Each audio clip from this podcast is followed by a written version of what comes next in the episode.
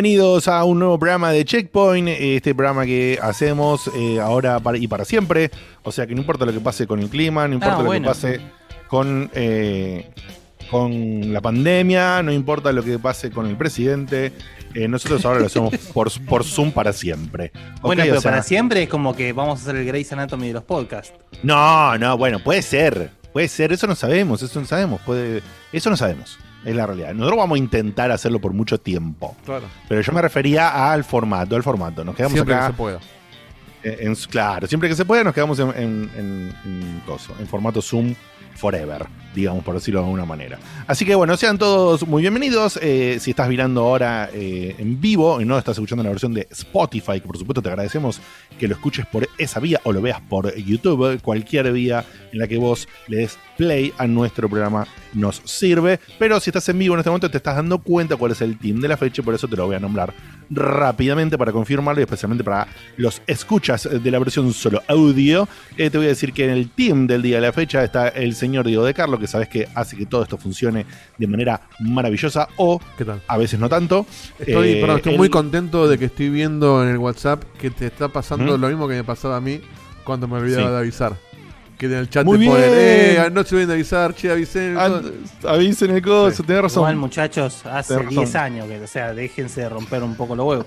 Es como, che, bo- che, gente, acuérdense de pestañear ya a esta altura, boludo. Va. Pero- No, pero igual debe influir porque tenemos menos del promedio ahora mismo. O sea que hay muchos que ni se acuerdan no avisamos. Qué pajero. Se hacen boludo. se hacen independientes, está bien. Así Ay, que Dios bueno, mío, bueno. pero me pone contento de ¿Qué- que, de que de que la gente se está dando cuenta que no es algo normal que te puede pasar, que no soy yo. ¿Querés que mientras presente a la gente, Diego, vos invites con la versión web de WhatsApp? Sí. Eh, ¿Te podés Sí. bajar la portada de Slack? Igual, lo- que te pone hacer- contento es ya que está- está a el- a él en vez de a vos. Eso es lo que te Sí, pone sí, obvio que se Obvio, pone contento obvio, obvio, obvio. Obviamente, obviamente. Bueno, te voy a contar que mientras Diego hace el recordatorio para los colgados y los olvidadizos y los que se acostumbraron a que le mandemos una fotito y le digamos vénganse por WhatsApp, eh, te voy a decir que entonces el resto del equipo está el señor Guillermo Baldovinos, el abogamer, con gran conocimiento de este programa, eh, el Sebastián Cutuli, que viene en un estado on fire, me gustaría decirlo, como Sí, alguna on vez fire es, es justo, ¿eh? Es justo y. es justo, es justo, justo tal cual. Y-. Mirá, mirá, justo y necesario. Alguna vez me han llamado fuegote, pero Sebastián este año arrancó con un fuego, con una garra eh, impresionante. Viene trayendo todo tipo de contenido, desde contenido serio y lindo hasta delirio místico y estúpido, pero que nos divierte muchísimo eh, y nos deja soñar con, con conexiones, con Hassan Karamans y cosas eh, de ese estilo. Y finalmente te voy a decir que además de quien te está hablando, que me llamo Diego Komodowski, está el marquito de la gente, Marco Gufanti, el más pequeño de este programa y también uno de los más enojón. No enojón, enojón no es la palabra. No. Mm, Facho. no, enojón no. Medio facho, sí, sí, medio facho, mm, con, con onda con onda certera, concisa, concreta y a veces un poquitito amenazante. Eh, y también te banea, te hace cosas así. Bien. Un, un ti- un tipo rígido, está bien. Esto es, ahí está, rígido, rígido. Muy bien. Un hombre rígido, pero, pero que tiene mucha energía en su juventud y en sus rulos teñidos. Eh, dicho, dicho todo esto y contándote que está este equipo, eh, te voy a decir por otro lado que bueno, que el Facu Maciel hoy eh, tenía un quilombo de laburo tremendo y que podía estar un rato y qué sé yo, y la verdad que se iba a volver loco, entonces le dijimos, Facu, dejate de joder. Así aprovechamos y lo echamos de No, checkpoint. tómatela. Claro. Y dijimos, Claro. tómatela por un programa, no seas pelotudo, hacer No, lo que tenés era que por un hacer. programa 15 nomás. minutos, bueno, perfecto. El tipo ya estaba diagramando de estar 10 minutos, cortar, volver, bueno, y cosas así. Bien a los Facu. Que en parte lo queremos por eso, pero le dijimos, che, no seas boludo, descansa.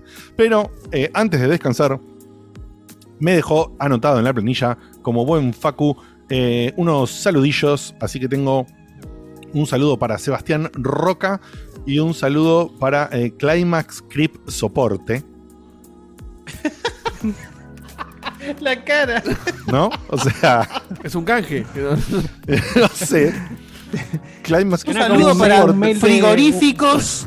Sí, un mail de emprendimiento. Carne dura. Así como el tipo es un genio y agenda todo, después no me dice para qué lo agendó. No, ¿No? por ahí llegamos los y me muero. Eh, me vuelvo loco, un genio. No, no, no sé, no sé. Pero eh, eh, eh, extraño, extraño. Un saludo a Peluquería Tibarita, auspicia Río Bamba. Río Bamba y Así que no sé qué será la referencia. Pero bueno, qué sé yo. Eh, eh, dice se pita en el chat el que le instaló el aire acondicionado, seguramente. Después el chino cirujano pone un saludo para el Restreambot. O sea, sí, bueno. Claro, claro. Cosas, cosas que van pasando. Eh, te voy a decir que además de los saludos, yo tengo acá anotado justamente en el, en el WhatsApp eh, que le queremos mandar. eh, eh, ¿Dónde está? Pero la puta, mira vos. Epa. Aquí está, aquí está, aquí está, aquí está.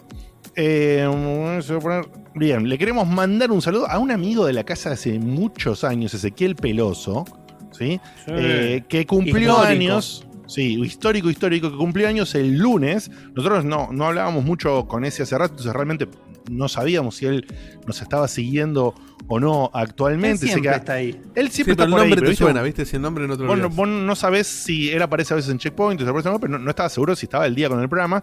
Pero nos escribió otro, un amigo de él, Emi, nos me mandó un WhatsApp que lo, que lo vio hoy cuando estaba configurando el celu y eso, para, para hoy. Y dice, por favor, saluden a, a- a Ezequiel que lo sigue hace mil años y por supuesto yo también. Así que bueno, le agradecemos a Emi por gestionar con un mensajito de buena onda, un saludo para otro seguidor de Añares, el, ese peloso que le mandamos un feliz cumpleaños sin ninguna canción porque cada vez estamos más problemáticos con las canciones. ¿Sabes quién la cono quién, quién conoce a ese peloso? ¿Quién conoce a ese peloso?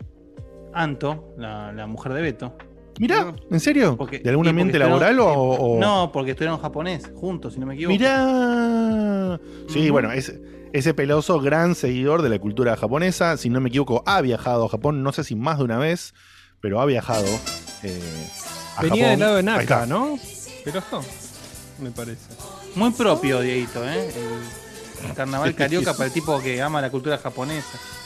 Claro. Ah, tengo, tengo uno, pará, tengo el también me Konnichiwa. ¿Cómo era? Había uno que me ¿No pasó- tenés ah, uno no, de lo baja, ese, lo di baja. Tengo el de Pikachu. Buah, Ahí está. Ahí va. no, me pone muy incómodo. Sí, esto, es muy bravo, cringe, es muy boludo. cringe. Pero bueno, esto era el siguiente que Por tenemos. Hay que evitar el copyright aparte. Así que bueno, le mandamos ese saludito de, con, con un poquito de, de- de- de un palo que nada que ver, medio carioquense, no sé qué era. Y después Era el de Pikachu Nico, el para- salud de felicidades. Ah, el de Nico, tenés razón, noventoso, noventoso. Aparte duró dos milisegundos. Sí, sí, bueno, y, un, y te mandamos un, un Pikachu. Es, es lo que tenemos, Ezequiel, ya nos conoces. ¿Qué querés? Así que, Si querés más, cual. el propio podcast. Claro, tal cual. Vete a pelear vos. ¿Qué, qué, qué jode? ¿Qué, qué- qué tenemos? Bueno, en fin. Eh, dicho, dicho esto, y antes de arrancar y pasar el- al contenido eh, propio del programa, vamos a aprovechar para los primeros WhatsApp, así ya los mandamos y no se nos acumulan tantos y después demás. Así que, Dieguito, porfa, poneme ahí un, un WhatsApp del Fede Gartenbank Claro que sí. eh, y los dos que siguen, por favor. Checkpoint acá haciendo el aguante. Vamos, Checkpoint acá haciendo el aguante como siempre. Espero que el programa sea buenísimo. Eh, Dieguito, por favor, ponete la 10 y mandar mensajito porque no, no estaría llegando. Mirá, ahí está. Y nada, Diego siempre Le pegan a él, mientras boludo. escucho, así que les mando un abrazo enorme. Bueno, viste que el otro Y día. aprovecho. Diego te se quejaba de que la ¿eh? gente me asociaba a mí con eso. Bueno, para lo humano también me toca a mí. Claro, sí, sí, totalmente. Aprovecho, le quiero mandar un saludo a Fede Gartenman, que bueno, siempre estamos a- hablando constantemente y no sé, se me puso el modo viejo regalero y me tiró un jueguito de Steam. Mirá, ¿qué te Oh. Que- ¿Qué te dio? Que, que me- el Amid Evil, que me básicamente fue un regalo con cagada pedo. Me dijo, che, ¿qué hace que no jugaste todavía? Me lo tiró por la cabeza. Toma, forro. Un juego que, sí, sí, sí, que, que pinta es- espectacular, es tipo un, un, un Exen, un Heretic hoy en día, digamos. Eh, así que bueno. Ah, el que es como un. Heretic, eh, pero de, de- actual, digamos. Sí, Pero, o sea, eh, con gráficos retro, digamos. Eso sí, ¿no? pero con bueno. gráficos retro. No, porque había uno que te Claro, acuerdas que vimos en una convención Como el Lion Fury. que, que era nuevo, que era con gráficos de ahora. Me parece que dos debe seguir en desarrollo todavía, no sé. No sé que cuál era- te referís, la verdad. Sí, era uno que me metía mucha magia y, y cosas así, hechicero y qué sé yo, muy, muy a lo heretic. A lo heretic, o como se pronuncia. Así que bueno, nada, gracias, quería ahí públicamente, pobrecito. Más Ul- bueno, ultra más ultra bueno kill. Sí, sí. Dice Ultra Kill, dice Gabri. Eh, puede ser Ultra Kill, habría que buscarlo, ¿eh? Y también, bueno, Medawaki, yo lo tengo comprado, Medawaki, esto que estás diciendo. Y Guille también, yo no lo probé como para confirmarlo, eh, que es el, el Lair of the Clockwork God. Que dicen que es tremendo, que es un juego que mezcla platformer con, Sí, con aventura avent- gráfica. con aventura gráfica. Sí, eso lo tengo en la Wi-Fi. Eh, sí. Y dicen, yo, yo ya lo compré. lo tengo en la wishlist. No, pero sí, la porque lo, lo tengo visto de, de- de cuando vi- lo- me enteré que existía, me, me gustó la, la mezcla. De hecho, es de unos Sí, pibes a mí- que a hacen. mí me pasó- Hicieron, hicieron un par de aventuras gráficas también. Eh, así, bastante Sí. indies y ahora sacaron este Sí, como con más a mí me pasó con ese que eh, lo arranqué, digamos, y viste, viste cuando les pasa que arrancan un juego y no es lo que están queriendo jugar en ese momento. Sí, Y dicen, bueno, lo voy, a, lo voy a agarrar cuando. Me pasó eso, digamos, como que de, de movida no me atrapó el juego, pero claramente es un juego que hay que invertir un rato. Porque Claro. aparte tendría que ver el tema controles, porque así de movida el juego no me resultó cómodo para controlar. Mirá. Entonces, pero bueno, tendría que ver configurar o, o acostumbrarme, básicamente dándole un poco más de tiempo. Pero sí es cierto que está muy, muy renombrado como un juego muy, Sí. Muy bueno. Bien, bien. Bien, el siguiente audio, Dito. Hola Checkpoint, Aus de la Plata o Imaus en Discord. Eh, les quería tirar un saludín a ustedes y a Yerba, que bueno, hace un rato firmó los papeles de adopción. Me volvió su familiar en Steam, me compartió su, su biblioteca. Y bueno, este, él un crack. Y ustedes, gracias principalmente por habilitar un, un espacio de comunicación con, con, bueno, con estos cracks, que es el, el grupo de Discord, donde hay tanta gente copada y bueno, permite que estas cosas sucedan. Saludos. Oh. Estaba por mandar una felicitación por lindo que Sí, que- sí, yo también. Pero bueno, sigue me siendo estaba lindo. emocionando, Sigue siendo boludo. lindo lo que hizo. Así que también le mandamos Sí, un sí, saludo. sí. Pero estuvo muy bien. Sí, sí, sí. Me gusta que la gente se conozca y se, se entable relaciones ahí a través de. Claro, tal cual. Bueno, tranquila, Elías Salgado, ¿qué te pasa? Este. Pensé decir, tipo. Eh, no, eh, ¿cómo se llama este? Uy, ah, bueno, vamos. no importa, me acuerdo. iba a hacer un chiste de viejo choto y como viejo choto me olvidé el nombre del chiste que iba a hacer. Ya fue. Doble viejo choto. es un chiste, es un chiste. en- en- en- en- ármenlo ustedes. que- ¿Cómo se les Claro. Dijo choto, pero arteriosclerótico también. No puedo acordar, no. Un nombre era un programa que juntaba gente. No sé. Ahí está el alemán Alzheimer atacando, ¿eh? ¿Cómo se llamaba? Cual, Eh, boludo. Franco Bañato era. Ahí está. Sí, No, Franco. Gente que busca gente. no es tan viejo. No, pará. pero eso es muy viejo, Diego. No, eso no es tan viejo. viejo, no Es tan bien, te viejo. fuiste No, a es otra 2000, dimensión es ya. Ya hay 2000. un momento que lo viejo corta. Te fuiste Es tan viejo que, que Seba y yo no lo vimos ya directamente. Sí, boludo. Franco Era... Bañato. No, Franco Bañato era. Franco Bañato. No te dije Roberto Galán, boludo. Te dije Franco Bañato estaba en la, la tele año 2000. 2000, 2008, no sé. Pero en 2000 ya estaba Tipo morocho semi pelado. No, no, Franco No, Bañato, no, gente buena. el negro oro, boludo. ¿Te acuerdas el meme de Karina? Karina, y viene de ahí. Estamos de, de mal en peor, boludo. Es, es el viejo que te está tirando Eran- referencias Eran colores. que no eran entendés, co- boludo. Búsquenlo, googleen gente que busca gente. Era en colores, Ah, dijiste. Boludo. Sí, era, era el que yo pensaba. Sí. Pero. mm, Ay, Dios mío. Pasa que pero no desapareció lo ese recuerdo tipo. haciendo. No, no recuerdo haciendo qué. Pero era algo tipo Elías Salgado, ¿no? No, era un chabón que te, no sé, vos te, te habías desencontrado. Gente que busca gente era, chico. Claro, no sé, me separaron de mi no lo hermano hacía- cuando éramos chicos y nunca más lo vi y el No tipo mentira, te buscaba. No, gente que busca gente, ese es. Claro, y te reencontraba con gente que perdiste. no sé, una hija, para- una hija no reconocida. Claro, como si gente buscara gente. Lo, lo dijo 10 veces. Claro, sí, sí. Es lo- Sí. Está en algo nombre de. como que el, el público o los individuos buscaban otros individuos. Bueno, gente que perdón, busca ustedes gente. preguntaron Pero- cómo funciona el programa, boludo. Si te tengo que explicar que es gente como gente, bueno, es, te lo como, explico. es como quieres explicar el programa de si lo sabe cantar. Claro, Y- sí, si lo sabés lo cantás, Erika si no, no lo cantes. La gente que no sabía cantar perdía. Ay, Dios mío. Que te ganabas un pajarito. aquel que de- no de- sabía de- la letra. Ay, aclaro por las dudas en el chat que no es ni Ultra Kill ni Dusk el juego que yo estoy mencionando. Ya Dusk después es buscaré. el otro, el que va como Claro. de la mano con, con Ami Devil, digamos, que también lo tengo ahí. Claro. Creo que Dusk va por, más por el lado de lo que era un Blood, digamos. Mirá. Ujú. Ok, bueno. Marquito, ¿cuánto, ¿cuántas referencias agarraste de todo este delirio No, de recién? No, no, yo me perdí. Cuando me, me reí con lo de la gente que canta, porque bueno, eso, sentido común. Sí, Pero sí, sí. aparte de eso, no. Ahora explicarle cómo funciona Tate Show. Ese sí es más difícil. Pero, pará, pero.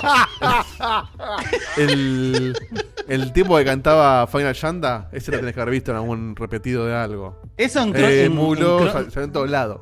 Sí, sí, en Crónica Sí, lo pero, ponían pero igual te cuento que salió en, todo, salió en todo lado en 2008, más o menos, Diego. O sea, No, ya no, bueno. pasaron más o menos bien, 12 pero- años usaba- desde, Pero estaba vivo desde que Lo estuvo en usaba- todos años. Lo usaba Raúl Portal en PNP, hijo de puta. O sea, sí, es- sí. eh, eh, bueno, búsquenlo, busquen eso, busquen el Final Countdown en, en- los que no conocen, buscar después Marquito. No, tenés que. Faina Yanda tenés que buscar. Final Shanda. Final Shanda. Claro. Eh, Mulo. Sí, sí. buenísimo, igual. Es buenísimo. Bueno, podemos pasar por, por Sí, favor a sí, sí. Algo. No sé, algo. sí. ¿Qué hay? No, sí, para que ponemos un audio más o dos y. y- y- Sí, hay, vamos, hay vamos. dos cafés también. Que- Poneme, poneme a Porco, por favor, que no sé si mandó audio o es texto. No, mandó texto, nomás. Ok, listo. Y Edu Lovera, ¿qué mandó? Edu Lovera mandó un par de emojis. Para que te limpie los emojis. Otro, Dale, ma- limpia, otro mandó. uy, te están respondiendo los avisos. Corazoncito. Perfecto, perfecto. Listo. Y bueno, uno que mandó un par de fotos. A ver. Bueno, bueno, a ver. Ah, Bueno, esto es peor que estar viendo precios de computadora Ah, online. sí. ¿eh? Perdón, poneme el último. Ah, el último, todo. el último es el del canje, ahí está. Eh, Eh, Maxi Bahía Blanca. ¿Cómo, cómo aumentó la tuna en disco, pará, te, pongo el último, Poné- te, te pongo el último audio que queda y te explico lo ¿Qué del canje. Tenemos dos programas para ver todo el catálogo de discos. Dale. Hola Checkpoint, Aus de la Plata o Imaus en Discord. No, este se lo escuchamos. Ese ya lo Sí, pasaste. Diego, escuchame una cosa. No, no, porque chao, me lo- no, no, porque me lo pintó Diegote. Me lo pintó Diegote, me lo pintó Diegote, no fui yo. ¿O no? Maxi Bahía Blanca, por favor, poné. Terrible. Pará, Dom and Dumber, pero de, Pasa que de vamos- geriátrico. Estaba acostumbrado a que vos me los pintes de verde. Sí, ya sé, pero como que van Estoy buscando poquitos. a Samsonite. No lo ¿Dónde está Samsonite? Acá Es está el tercero de está, arriba, está, está. Diego, el tercero de arriba hacia abajo. Maxi Bahía The Blanca. name is Samsonite. Pasé, estaba como ya escuchado, entonces lo, lo, lo Sí, yo estaba escuchando. Sí, sí. Bueno, esto es lo que pasa es el primer año que hacemos, esto de manejar los dos. ¿Pero está El- dentro de la Sí. computadora? ¿Dentro de la computadora? Está en el teléfono. Ahí está, bueno, vamos con Maxi. A ver. Bueno, escribo un ratito antes del programa, así que que lo hagan genial como siempre. Eh, voy a tratar de estar ahí a las 10. Hoy por eso me complica. La discusión del programa anterior estuvo genial. Dieguito dejó bien en claro que el gaming estaba en coma. El problema es el hardware. Ya quedó bien en claro lo de PC. Consola ya vemos. Yo quería despertarles un poco la chispa del pensamiento. Y ver qué están haciendo a nivel global la gente que está encargada del gaming en consolas. Por un lado tenés a Sony que te saca hardware, depende en hardware y te sube los precios de los físicos, de los digitales también. Pero están vendiendo producto, el juego, y apuestan a eso. Y por el otro lado, si yo viviera en algún lugar del mundo normal, puedo estar jugando con mi celular El mundo a normal. cualquier juego de Bethesda, pagando una suscripción. No necesito hardware, que es lo que no va a bajar de precio y va a estar imposible de conseguir por muchos años, como dejó bien en claro Dieguito. Entonces, ¿quién está apuntando más a futuro?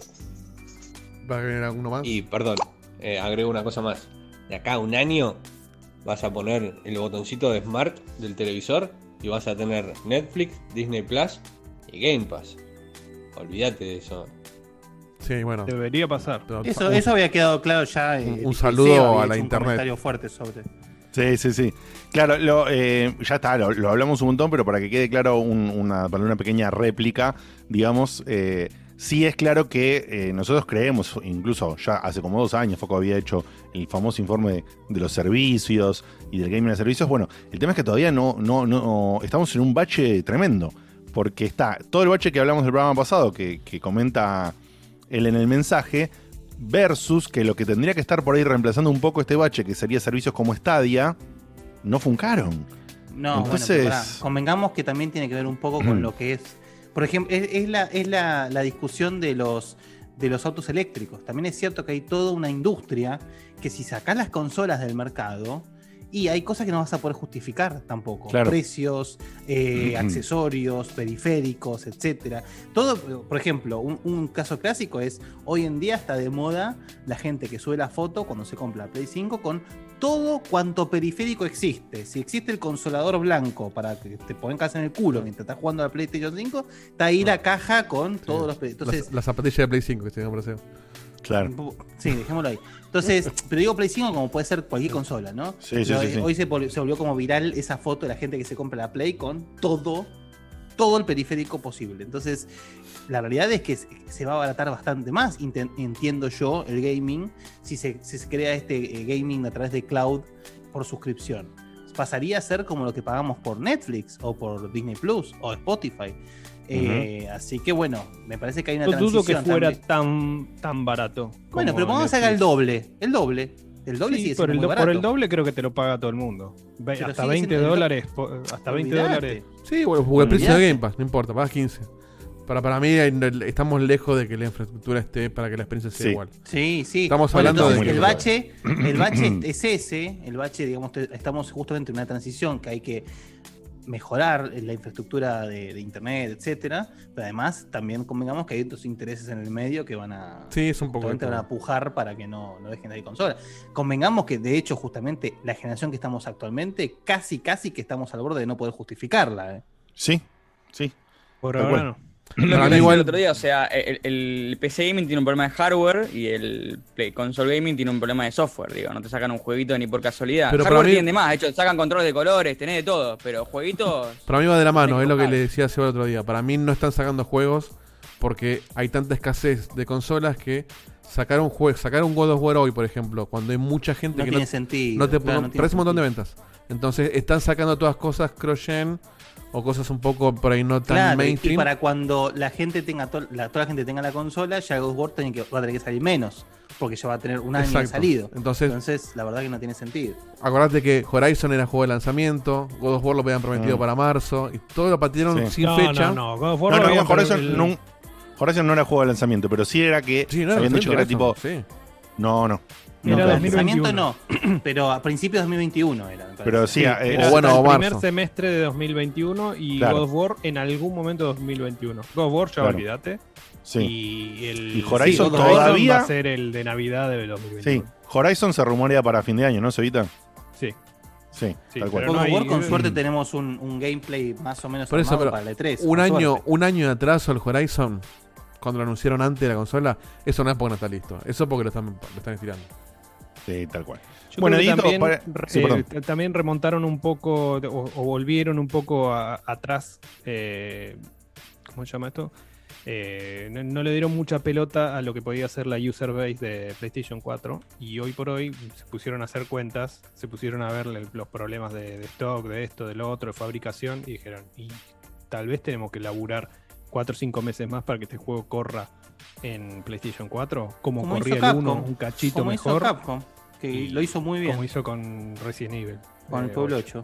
Lo hizo muy bien, sí. Ah, Pueblo 8 originalmente no, iba a ser solo En Next Gen. teoría nunca se anunció para... para Se anunció la- más la- tarde para la, la generación, digamos, vieja, por decirlo de una manera. Y funciona de, de la puta madre. La verdad que hizo un laburo increíble. Sí, sí. También sí. es verdad que en los últimos dos años se hizo un laburo muy importante de esto de la- las resoluciones dinámicas, eh, que la verdad que vos la verdad que no te das cuenta y pues, Mirá, hacer que un montón de la- juegos corran a veces a 720, a veces 1080, a veces La realidad, más. Seba, si vos tenés un juego justo para Horizon y para Go, que son dos juegos que son continuación, vos tenés la base de que ambos juegos ya los hiciste correr súper bien en la generación Sí. anterior. Entonces, al nuevo, ¿qué va a tener de nuevo tan espectacular? Mm, generalmente, traba- lo que más se trabaja, además de todos los niveles, por supuesto, qué sé yo, y, y cosas en pantalla, es resolución, calidad de texturas, o sea, ma- mucha, muchas te- texturas mucho más de, de- de más alta calidad y, Y eh, y, pol- y polígonos, digamos, y animaciones, ¿no?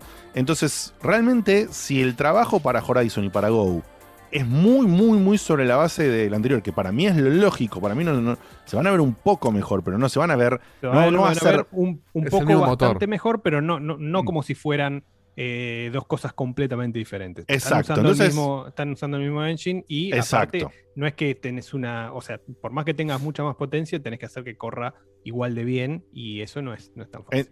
Entonces me parece, no, no, por supuesto, pero me parece que tienen muy buena base para que si toman esa decisión, sea una decisión factible de hacer y que por supuesto no salga un mamarracho como lo de Cyberpunk, ¿no? Que, que en las consolas corría como, in- bueno, nada, un desastre. Em, no corría básicamente. no corría básicamente, tal cual. Bueno, para cerrar y pasar al contenido de hoy, Dieguito, ¿me pones el último audio que, que te marqué ahí? Ahora sí, el de Apo. Sí. A que no adivinan quién tiene que aislarse nuevamente Oh. porque un alumno suyo dio positivo. Sí. Dios mío. No, no, Beto no, Beto no. Yo. Hace un mes me aislé dos veces seguidas. Va.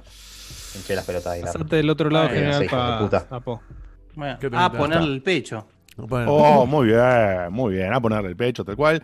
Eh, bueno, nos dice Apo que justamente que cuidémonos y si está, está todo difícil, chicos. No, no, no, Sí. no nos metamos ahora a hablar de esto porque nos vamos a ir para otros lugares que no tengo. No, aparte la idea justamente es escapar un poquito de eso durante dos Exactamente, horas, dos horas exactamente. Así que lo dejamos ahí. Eh, pero por supuesto le, le deseamos suerte en este súper mega encierro que tiene que vivir en este momento. Ujú. Diego, ¿cafecitos? Los únicos dos que tenemos por ahora, pero que son generosos. El primero es de Leandro, entre paréntesis, Dado. Mandó 15 cafés. Y, y dice, chicos, nunca los puedo ver en vivo, tampoco voy a hacer el camino del checkpointer. Está bien, me parece sano. Pero los sigo desde hace un par de años y este es mi humilde aporte para que sigan haciendo este gran programa. Son lo más. Oh, gracias. por todos estos años de magia. Les mando un abrazo grande a todos y en especial al Tano Komodowski.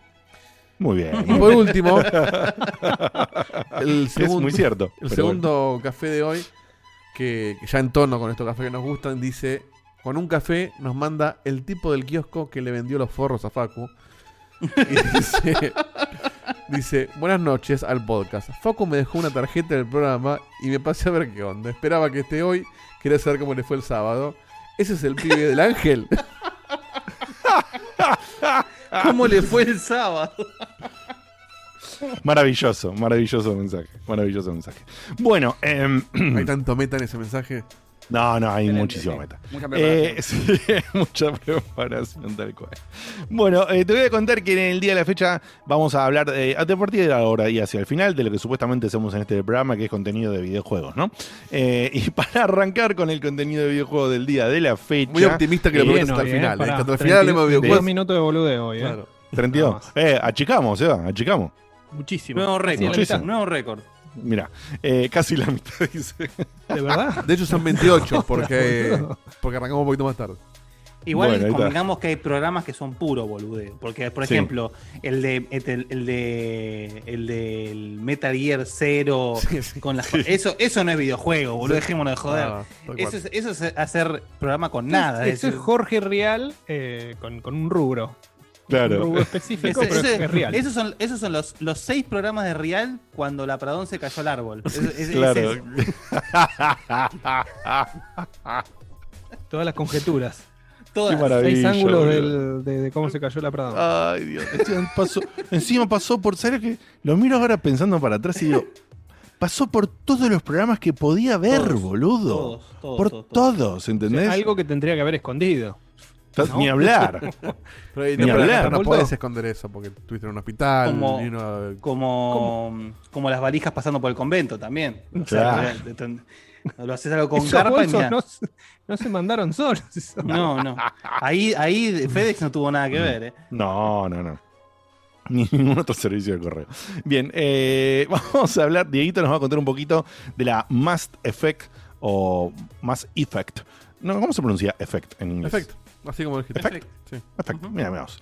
El Mass Effect, eh, la Legendary Edition, que es justamente el recopilatorio que llegó finalmente de los tres grandes juegos de la gran trilogía de, de Mass Effect, todos juntos con una, un trabajo de, de remasterización, pero con un trabajo, no llega a remake, pero es un trabajo de remasterización muy profundo Sí. en el primer juego, que era el que estaba más viejo y mucho más eh, obsoleto, con o Crocante. vetusto tal cual. Ah, obsoleto es muy fuerte, pero No, sí, obsoleto no. Tal cual, vetusto. Con respecto a Mass Effect 2 y Mass Effect 3 que cerraban esta trilogía, ¿no? Así que, Dieguito, métele para adelante, lo- contanos qué, Lo qué- qué te dijiste, pareció. lo dijiste clarísimo. No, de hecho, no, hay- no hay demasiado para hablar de esto. Eh, Perdón, no hay nada que hablar de Mass Effect porque es algo que ya se conoce. Y si no lo conocen, conózcanlo, búsquenlo. Porque hay harto para hablar de eso. Eh, como bien dijiste, no es una remake, es un remaster. Es un paquete. eh, esto, este mensaje va para Sebas y para todo aquel que no jugó Mass Effect. Es el momento, esta es la oportunidad eh, ideal de jugar Mass Effect por lo siguiente. Primero que recopila los tres juegos, o sea, los tres juegos de la trilogía original, ¿no? No, no, no, no incluye Andrómeda. Eh, y lo, incluye todos los DLC que salieron, menos uno, que es el Pinnacle Station del Mass Effect 1, que no está incluido porque, según los desarrolladores, tenían un problema con, con el código corrupto. Este, y meterlo implicaba hacerlo de cero y perdían como medio año en hacer ese DLC. Entonces, Y es una poronga el DLCS, la verdad que Claro, no es un DLC que no. yo- Es de combate solamente. Claro, yo no lo jugué, pero, pero por lo que leí no aporta nada de historia, sino que es una locación distinta, misiones y demás, pero que no aporta absolutamente nada a la historia. Este, así que nada, todo lo demás lo incluye. O sea, todo lo de DLC de historias, armas, personajes extra, todo lo que vos puedes comprar aparte, este, está incluido. Así que Esto, es, perdón, esto experiencia tiene algo que definitiva. es, además de ser la experiencia definitiva, más allá de ese pequeño detalle que no está, eh, realmente quiero decirles que yo cuando jugué los juegos en, en su momento, ¿no? Y ha pasado por este programa, la historia de cómo se llegó a eso y todo eso, realmente, que, que me se ve y me copé y lo jugué, me perdí uno de los DLCs porque después de años y años que habían salido los juegos, EA no paraba de romperte el tuje con el valor de los Sí. DLC de Mass Effect. Era carísimo. Incluso habiendo, eh, pero pasando más de 5 años o 6 años en ese momento Y cuando jugué EA. yo, o Es sí, EA. pero era terrible. y DLC que son muy buenos. De hecho, el, el del Cita del yo no lo jugué y, y es uno de los Pero- DLCs buenos. A, a lo que me refiero es que había una ironía total, porque yo había comprado, eh, tipo, poner primero el 1 y después el 2 y el 3 juntos en un paquete, ¿no? O algo así, no me acuerdo cómo había sido. Todo en ofertas lo había agarrado de la propia EA, las ofertas. El 1 creo que de Steam y después el 2 y el 3 de EA, pero no, no, todo de EA, todo de Origin era cuando lo compré. Lo agarré todo en ofertas, por decirte una pavada, no sé, a, plata de hoy, ponele, to- eh, cada juego, no sé, mil pesos, ¿no? En, en oferta, qué sé yo, descuento. Bueno, el Mass Effect 1 todavía más barato. Y eh, los, unos DLC salían, ponele plata de hoy de vuelta, 300 pesos. Bárbaro. Y dos DLCs que eran como dos DLCs re- recopados, salían 4 mil pesos. Sí, los del 3 seguramente. Ent- Cita del y- 2, uno del 2 y el cita del del 3. ¿Entendés? Y, eh, Sí, era y no, ridículo. no me es lo compré. El Citadel, el Citadel salió bastante después. Hubo como un hueco entre todo Sí, el DLC sí. del 3 y después el Citadel que es largo, pero a mi gusto, sinceramente, no es tan bueno. Es una sitcom entre los personajes de, de Mass Effect. Sí, sí, sí, tal cual. Pero, hay un, hay un Mm. hay un DLC que no me acuerdo Dieguito si es del 2 o del 3, el del 3 creo, el Leviathan. Eh, eh, tres me parece que es. Sí. que es fundamental.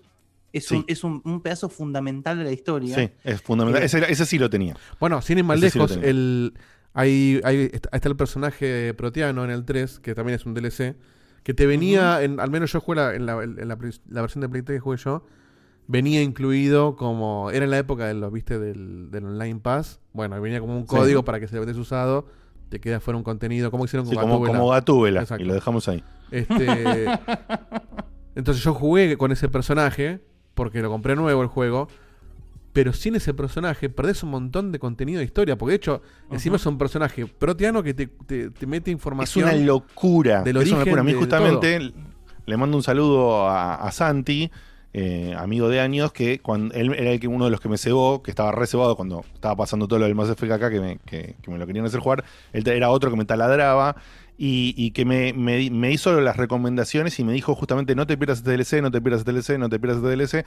Gracias a eso compré este que decís vos, Diego, y también compré el que dice Guille, y me quedé afuera de este, del, del Citadel. que- y acá Gabri XP pone, el DLC Citadel es una carta de amor al juego, aguante ese DLC. Es lo mismo que me decía Santi, pero bueno, no lo compré porque me parecía un robo a mano armada. Aparte yo había terminado el 3, o sea, como que ya dije, no voy a jugar el 3, ya fue.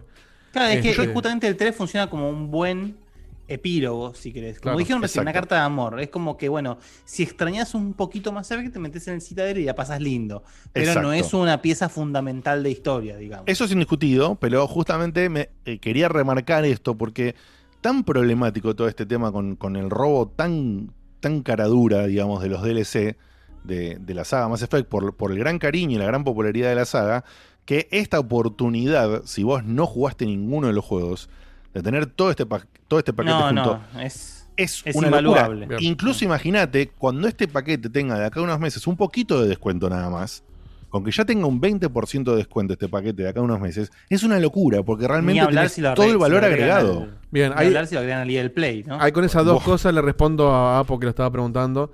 Este, decir si vale 60 dólares. Primero que sí, para mí va a estar en EA Play. Porque todos los juegos de ahí terminan ahí. Incluso sí, dentro juegos. de seis meses, una cosa Tal por el estilo va a estar en O sea, EA Play. juego- Está en EA Play Pro hoy en día. Por eso, en el Pro te incluyen, te incluyen los juegos de salida. En el común te lo incluyen, no sé, seis meses después. Claro, pero el Squadrons no tardó mucho en estar. Tal cual. Estuvo o sea, son juegos cinco grandes. meses después. El Squadrons, el, el- ¿Cómo se llama este? El del. El de Star Wars, el de Jedi. El Jedi Fallen Order. El fue en orden. Igual o el, sea- pará, el escuadrón, el escuadrón es de Star Wars también. Sí, sí, también por por eso. Pero el otro, el, el, el- el Jedi también estuvo estuvo al poco tiempo, o sea que este va Sí. a estar. Pero el Jedi, pero ahí, digamos, dándole un poco a la derecha, eh, y no me acuerdo quién lo dijo recién, de- sobre el tiempo de los juegos, el Jedi Fallen tenía mucho más tiempo igual. En- No, no, no, seguro, pero lo que digo es que no, no va a dejar de estar en, en Game Pass. Y encima no es un juego nuevo, sino que es un paquete nuevo. Entonces va a estar. No, no, no, no, no es que hay tampoco una fiebre por la inmediatez. Eh, podés lo esperaste varios años, puede ser un, un par de años más. En cuanto a si vale o no 60, esto te lo puede decir cualquiera que lo haya jugado, no solamente yo. Porque yo ahora te voy a decir qué tiene de, que- de mejora esto. Ah, Se está viendo en pantalla igual un poco la comparación. Eh, pero sí, Igual o sea, desde para ya mí, la premisa es que si no jugaste Mass Effect, vale los 60 dólares. de hablar, por eso. O sea, son tres juegos Es largos. Son juegos que le pones cuántas horas, 60 horas por lo menos cada juego. No, Por lo un menos. poquito menos. No, no, no. Yo, o sea, A ver. Con todo lo DLC, ¿eh? Sí, sí, bueno, yo creo que entre 40 y. eh, o sea, 40, 40, 40, 40 y pico de horas cada uno te rinde. Pasa que, bueno, Sí. estamos hablando de que si vas a jugar toda la saga porque te compraste el Legendary Edition, son 120 horas de juego. Sí, por lo menos. Que bueno, también depende de cómo jugás. Es decir, si jugás lento. Justamente, yo etcétera, jugué, yo le puse como 70 horas el primero, pero soy yo. 70. Sí, al primero. Pero más. soy yo. Pero para eso, tiene Eh, todo Creo que lo si de. pones play el juego automa- así que pase todo seguido, no dura 70 horas, Sí. boludo. Pro- probablemente. Este, bueno, por eso. Pero, pero muy probablemente, ¿eh? porque yo iba por las dudas, me daban, un- no sé, tenés una bota nueva y yo por las dudas me iba a recorrer algún lugar a ver si había algo nuevo. No había, obviamente. Son juegos que, que al, al no ser tan lineales, dependen mucho también de cómo juegue cada uno. En el caso de Diego te dura mucho más, en el caso de otra gente por ahí. No, no, pero sí es verdad que incluso con, con la enfermedad que, que- que tuve, especialmente con el 1 y el 2, el 3 lo, me lo saqué un poquito más de encima en algunos aspectos. Eh, no, no, no, no por el juego principal, lo que digo siempre, el, armado de misiones secundarias de, Es distinto, del 3, eh, no, no es distinto, es pésimo, es un desastre total, es horrendo. Eh, pero en el 2, sí, sí, pero es horrendo posta. Si lo comparás, si encima si lo jugás en seguidilla, como, como hice yo, con poca diferencia entre el juego y el juego, te das cuenta que es... ¿Viste cuando pones random en un creador de personajes? Sí. y hace cualquier y a veces sale cada bizarrea que no puedes creer, sale un, un morocho con unos ojos fuego y pelo bordó y qué sé yo. Bueno, así llenaron las misiones secundarias del Mass Effect 3. O sea, tiraron un random y siempre había un personaje pelotudo en un lugar que pasabas por al lado y se te cargaba automáticamente en el HUD del juego una misión con la que vos Ah, no habías sí. ni hablado con el Que, personaje. que escuchás, Ah, no me acordaba sí, de escuchás eso. conversaciones en el. Escuchás conversaciones, te carga una misión y después le Sí. caes al personaje con el resultado de lo que quería Claro. sin que él sepa que te lo había pedido. Sí, y vos por ahí ni te enteraste que te escuchaste la conversación ¿Ves? porque por ahí no leíste el subtítulo. Y, vos- lo y- y- escuchaste. y vos que me y viste, te cargan como diciendo, hay, hay- hay diálogos que ni cerraban. Sí. Empezás a decir, te traje esto y decís, ¿por qué? Um, No, porque anduve por el planeta que necesitabas, que estuviste escuchando mis conversaciones. No, no, no pasaba eso. Decían, ah, buenísimo, gracias. Gracias. Eh, Shepard. Eh, Sí, eso era. era- me había olvidado de eso. Era medio polémico. Pero bueno, roto, nada, roto. Eso, eso Eso, ¿sabes qué? No, eso es eh, eh, misiones puestas que le faltaban laburo encima. Sí, la metieron. y dijeron, ¿sabes qué? calzador. Mándala así. Sí. Llenalo. la- dale para adelante. Este, pero bueno, eso ya, ya- ya tiene que ver con el juego en sí. Yo, yo como lo, yo- la, la forma de pensarlo, independientemente de insisto, lo- no hace falta aclararlo, pero bueno, por las dudas, la economía de cada uno, de cuánto gastas o no en los juegos, bueno, cada uno sabrá. Pero si lo ves como un gran juego de 120 a 150 Claro. horas, con un montón de contenido extra y todo, por más que es un juego viejo, es como todo un gran juego, sí, lo vale, es un, es un recontra AAA. Y ah, bueno, ahí en pantalla estamos viendo, las mejoras son principalmente visuales, o sea, lo- el, el Mass Effect 2 y el 3 son, sobre todo el 3, son los que menos se, se lucen la diferencia porque ya se veían bien de antes. Eh, ahora voy a poner un segundo video que es la comparación del 1, que acá hay un tipo que lo cortó medio como el orto, pero es lindo el montaje que hizo, donde pone las mismas escenas este, en ambos juegos en paralelo. No, en el 1 se nota muchísimo. El 1 se siente, muchísimo. si bien no se siente como un juego eh, next gen, se siente como un juego de Play 4 ya, no, no como un juego de, de Xbox 360. Recordemos que es un, un juego que salió para correr en 720 en la, en la Xbox 360. Sí. Principalmente los rostros se ven mucho más reales, unificaron el creador de personaje, ahora el, el- el creador es el mismo en los tres juegos. Entonces Claro, bueno, tiene a- mucho sentido. arrastrarse al mismo Shepard tal cual, que antes había diferencias en el creador, ahora es el mismo Shepard en los tres juegos. Que de hecho le tuvieron que encontrar la forma argumental para justificarlo en el 2. Claro, tal cual. Este, bueno, ahora tiene el creador ese del 2. eh, este, bueno, como dijimos, los rostros, iluminación, corre en 4K a 60 cuadros en consolas. Bueno, en PC va a correr a lo que tu PC te dé, pero es un juego que mm, corre bien en cualquier PC. En consolas de Play 4 Pro en adelante corre a 60, en 1080 o 4K según Signature. En Xbox eh, Series corre a 120 frames, es la única que corre a 120. No sé para qué querés 120 en este juego, pero si querés, corre. Pero ponele. Este, Para que sea un efecto más masivo. Pero bueno. Oh, pasás, pasás de 720 a, a 4K, entonces ya se- se- lo, lo vas a ver. No es que el juego está más lindo, Mm. sino que va a sufrir menos verlo en una tele de las, de las que tenés hoy contra las que tenías Claro. hace. Igual lo- a mí lo que me 15 años. pareció más, más meritorio es el cambio de unificación de HUD que hicieron con el 1. Sí, porque el HUD del exacto. 1 era una poronga Exacto, y Exactamente. lo unificaron muy bien con el 2 y el Mirá, 3 y tiene mucho más sentido y coherencia. Acá se ve un poquito. Eso era otra que decir, que eso es otra cosa que es importantísima es eso. Una, una unificación en todas las interfaces. Aparte que agregar algo súper, súper importante para esto, que me gustaría que, lo, que me lo digas, Diego. Yo no sé si lo. ¿Qué versión probaste vos? ¿Vos probaste la de PC? La de PC, sí. ¿Y lo jugaste con mouse y teclado o lo probaste con un pad? Yo lo probé con mouse. El 1 lo jugué con mouse y teclado porque originalmente había jugado así también en PC.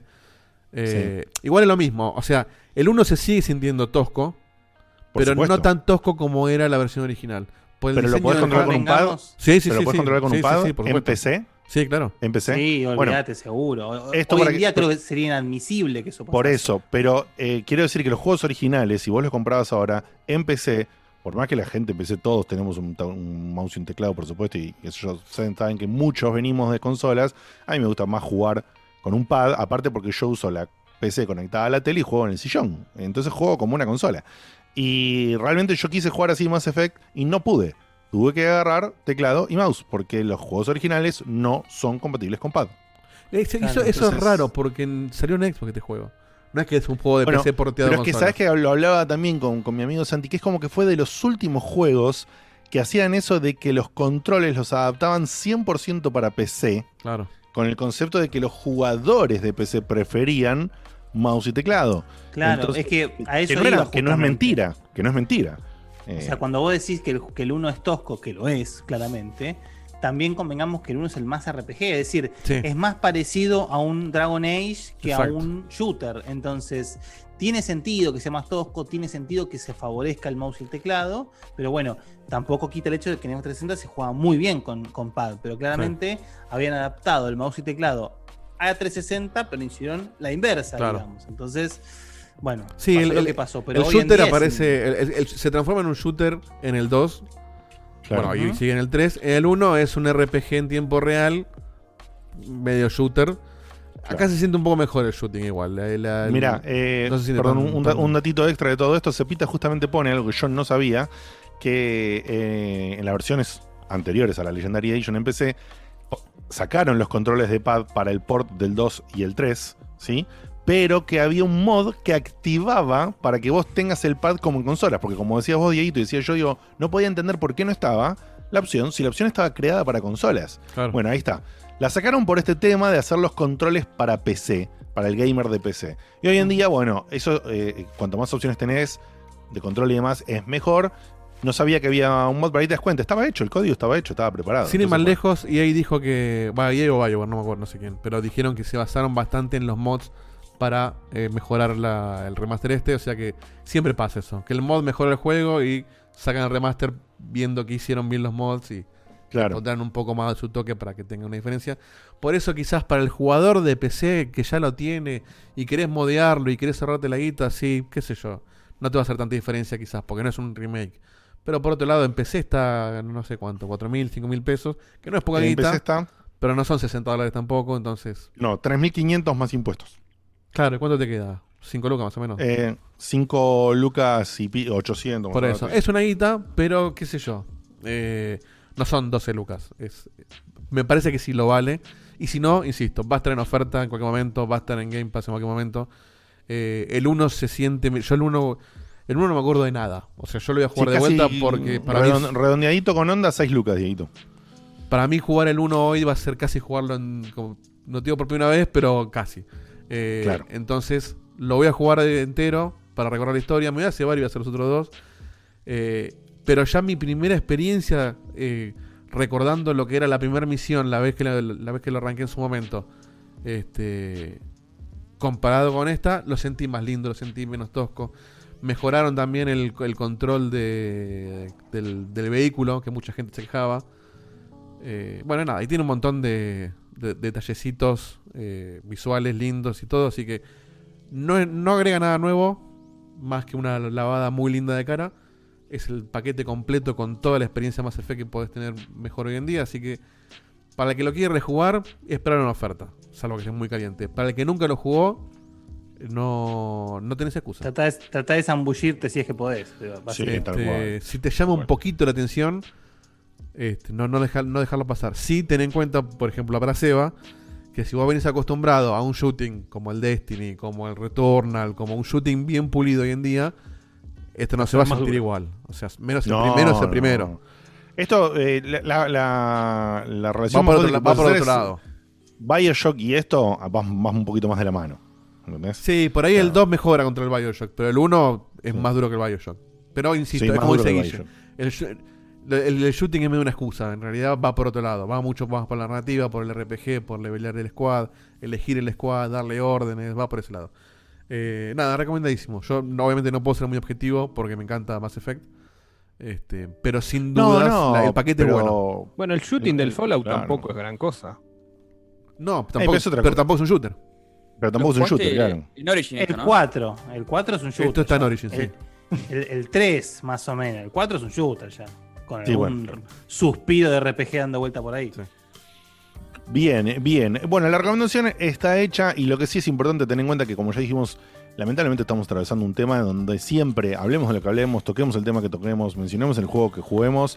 Hay que hablar de la guita, no queda otra. Es muy difícil la situación en la que vivimos y es un tema comprar los juegos. Es así, entonces, si vos ahora te parece muy caro o no podés, no tenés la posibilidad de pagarlo, qué sé yo, dalo, dalo por segurísimo que va a entrar o en un servicio tipo Game Pass o en un servicio tipo EA Play, o te lo vas a poder wishlistear en el caso de que tengas una PC, y eh, seguramente va a estar mucho más barato en, en unos meses. Pero aparte, Así perdón, que- yo bueno, no tengo el Mm. número, habría que buscarlo, pero me imagino que así a grandes rasgos lo podemos sacar. Si yo quisiera comprar Sí. hoy, en cualquier plataforma, los tres más Effect Sí. con todos sus DLCs, gasto más. Sí.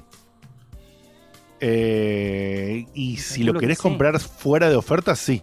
Lo que pasa es que son juegos que siempre entraban en ofertas. No, no, no, seguro, no, bueno, te pero este también va a tener oferta. Pero digo, si yo hoy, a esta hora, quiero comprar todos los tres más Effect con todo su DLC, o el Legendary Edition, creo que estoy casi seguro que el Legendary va a salir mucho más barato. Y no, seguro que sí. Imagino Obviamente. que sí, sí.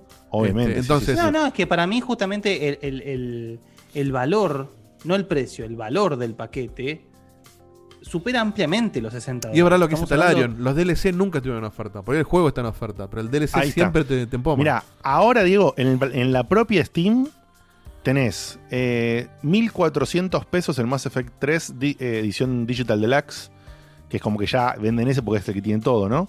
Eh, No, pero el Deluxe no sé si trae el DLC. Creo que trae armitas y eso, pero no sé si trae. No, la no, expansión. no trae todo. Ah, claro. No, no trae todo, todo, todo. Me refiero a Digital Deluxe porque es como que ya casi es el que tenés que comprar, digamos, el, el Digital Deluxe. Eh, entonces salen 1400 y después salen 800 pesos cada uno de los otros. Entonces vos Claro. tenés. Ya tenés la mitad del juego en un solo. uno solo.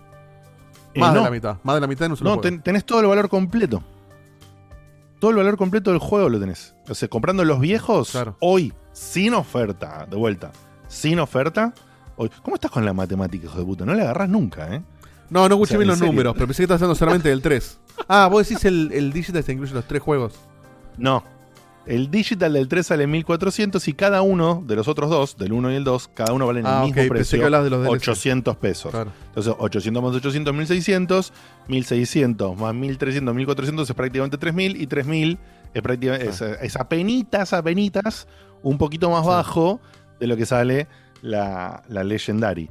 O sea que. Y sin por- y sin los- la Claro. de cara. Y sin DLC o con algunas cositas, pero ni en pedo con todo el paquete completo que sale la leyenda. Yo creo que es obvio que lo pusieron a propósito a este precio eh, Y sí, si no, no se en ese sentido.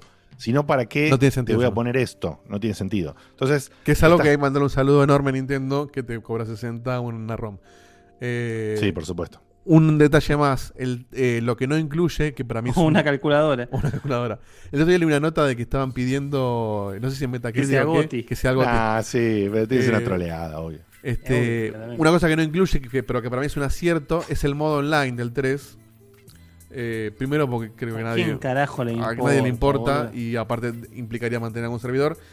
Y segundo, porque el modo online te afectaba en el final del juego, no sé si te acordás. Que tenías que Sí. tener el Galaxy Readiness según cómo juegues online.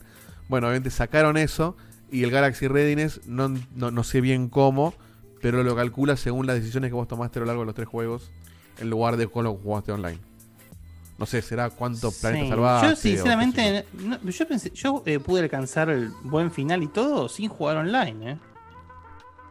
Yo casi no lo juego online, pero eh, sé que te ayudaba. O sea, creo que Te ayudaba, llegaba más rápido, Como más que fácil, tenías que pero- tener como muchas cosas, muchas condiciones para sacar el, el, el final más, o sea, con menos eh, Ah, eh, Diego, lo que decía acá Lío Blanco en el chat es que cuando hicieron después de todo el quilombo lo del final, cuando hicieron el extended Ah, con el cut, Extended lo sacaron, claro, es verdad. Y se trae el final del Extended ¿Con Cut el qué?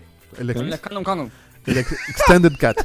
Este, este, este in- incluye el final nuevo, no, el final extendido en realidad. No, no tiene el final pecho frío del. Perdón, tiene el final pecho frío en el final original que dejaba medio abierto. Así que. Me hiciste, me hiciste acordar oh, bien de viejo choto también. a- que era Scatman John, ¿era Scatman John? No Era ¿te pa, para, pa. Pi, ¿Te acordás que hacía todo? Hacía todas esas pelotudes? Esos son, esos son tres sotas para atrás. se han caído un par de sotas. Por supuesto, por supuesto. Bueno, nada, si no recomendadísimo. es- que cómprenlo, bájenlo, 90. piratenlo, hagan lo que quieran, pero jueguenlo. Yo, yo tengo un nombre para hablar, podría ser Extended Cat. Pero cat como gato. El gato, el gato, el gato extendido. Me gusta, me gusta. Lo voy a, lo voy a anotar por acá. Bien, eh, pasado el momento más Effect, que quedó súper claro que es algo que deberías, ¿no? Eh, Sí, para vos, se va a dar. acercarte. Bueno, es que te- como siempre hemos dicho en este, en este programa, Mass Effect está fácil entre lo mejor de la generación de Sin duda. Xbox 360, Play 3 por lejos. Sí, sí, sí. es una sí. experiencia que creo que ningún gamer debería dejar de jugar. No, la verdad que Eh, y cuando te arman estos paquetes, estén armados, que la verdad que cuando EA hace algo bueno hay que darle la derecha Sí, y supuesto. aprovecharlo. La ¿viste? mejor época, o una de las mejores épocas de Bioware, sin duda. Antes de que se vengan un poco abajo. ahí. Tal cual. Bien, eh, pasamos a otro momento de contenido, salvo que Diego, a medida que haya entrado algún cafecito. Hay un Y- cafecito, de hecho hay un cafecito muy particular, que calculo que será cierto. Eh, A ver. para que vamos a poner a Vivaldi, porque hay que mantenerlo. Eh, el último cafecito, hay dos. El, el último, hace cuatro minutos, Isaac Clark. Dice, muchachos, ¿por qué no hacen un remaster de la saga de Space en vez de remasterizar giladas de Bioware? Aguante el chepo, lo escucho acá en la nave con los monstruos. Y hagan un saludo a Isaac. Y Con los monstruos. y hace 21 minutos, un café nos manda Facu y dice: Un cafecito, sí, uno solo, para que no me olviden. Aguante el Returnal, el punto hack y Boo el Witcher, besitos. ¿Y qué cosa el Witcher? No entendí Bu qué cosa el Witcher. El Witcher. Bu al Witcher. Bien, gasto Bu el 50 Witcher. mangos Facu para, para mandar un saludo, pero bien Facu invirtiendo en el, en el medio. Podría ser, podría ser falso igual, ¿no? Pero claramente el Bu es, es Facu. El Bu al Witcher es. Sí. No, no puede ser. ¿Será Facu en serio? No, no me El jodas. Bu, el Para Bu mí es, no de, es Facu, de ¿eh? Facu. El Bu es de Facu. Mirá, Sí, pero si, porque lo ha dicho, si lo es ha dicho Facu, acá y... si es un Facu falso, fue muy suave con Facu como para ser un Facu falso. El Facu falso hubiera tirado una ¿Vos decís que en el, en, el, en el calor que está teniendo de laburo eh, tiene tiempo para cafetear y todo? No. Por supuesto, si hace todo de forma Sí, sí, óptima. obvio. Claro, ni hablar. Aparte, aparte perdón, el para que no me olviden es Facu. Es la inseguridad de Facu de que piensa que lo voy a Yo, echar yo porque no vino me hoy. parece muy Facu. Yo estoy muy seguro de que es Facu. Dios Que mío. confirme, que confirme. Confirme. Mandá otro café, Facu. 50 mangos más para confirmarlo.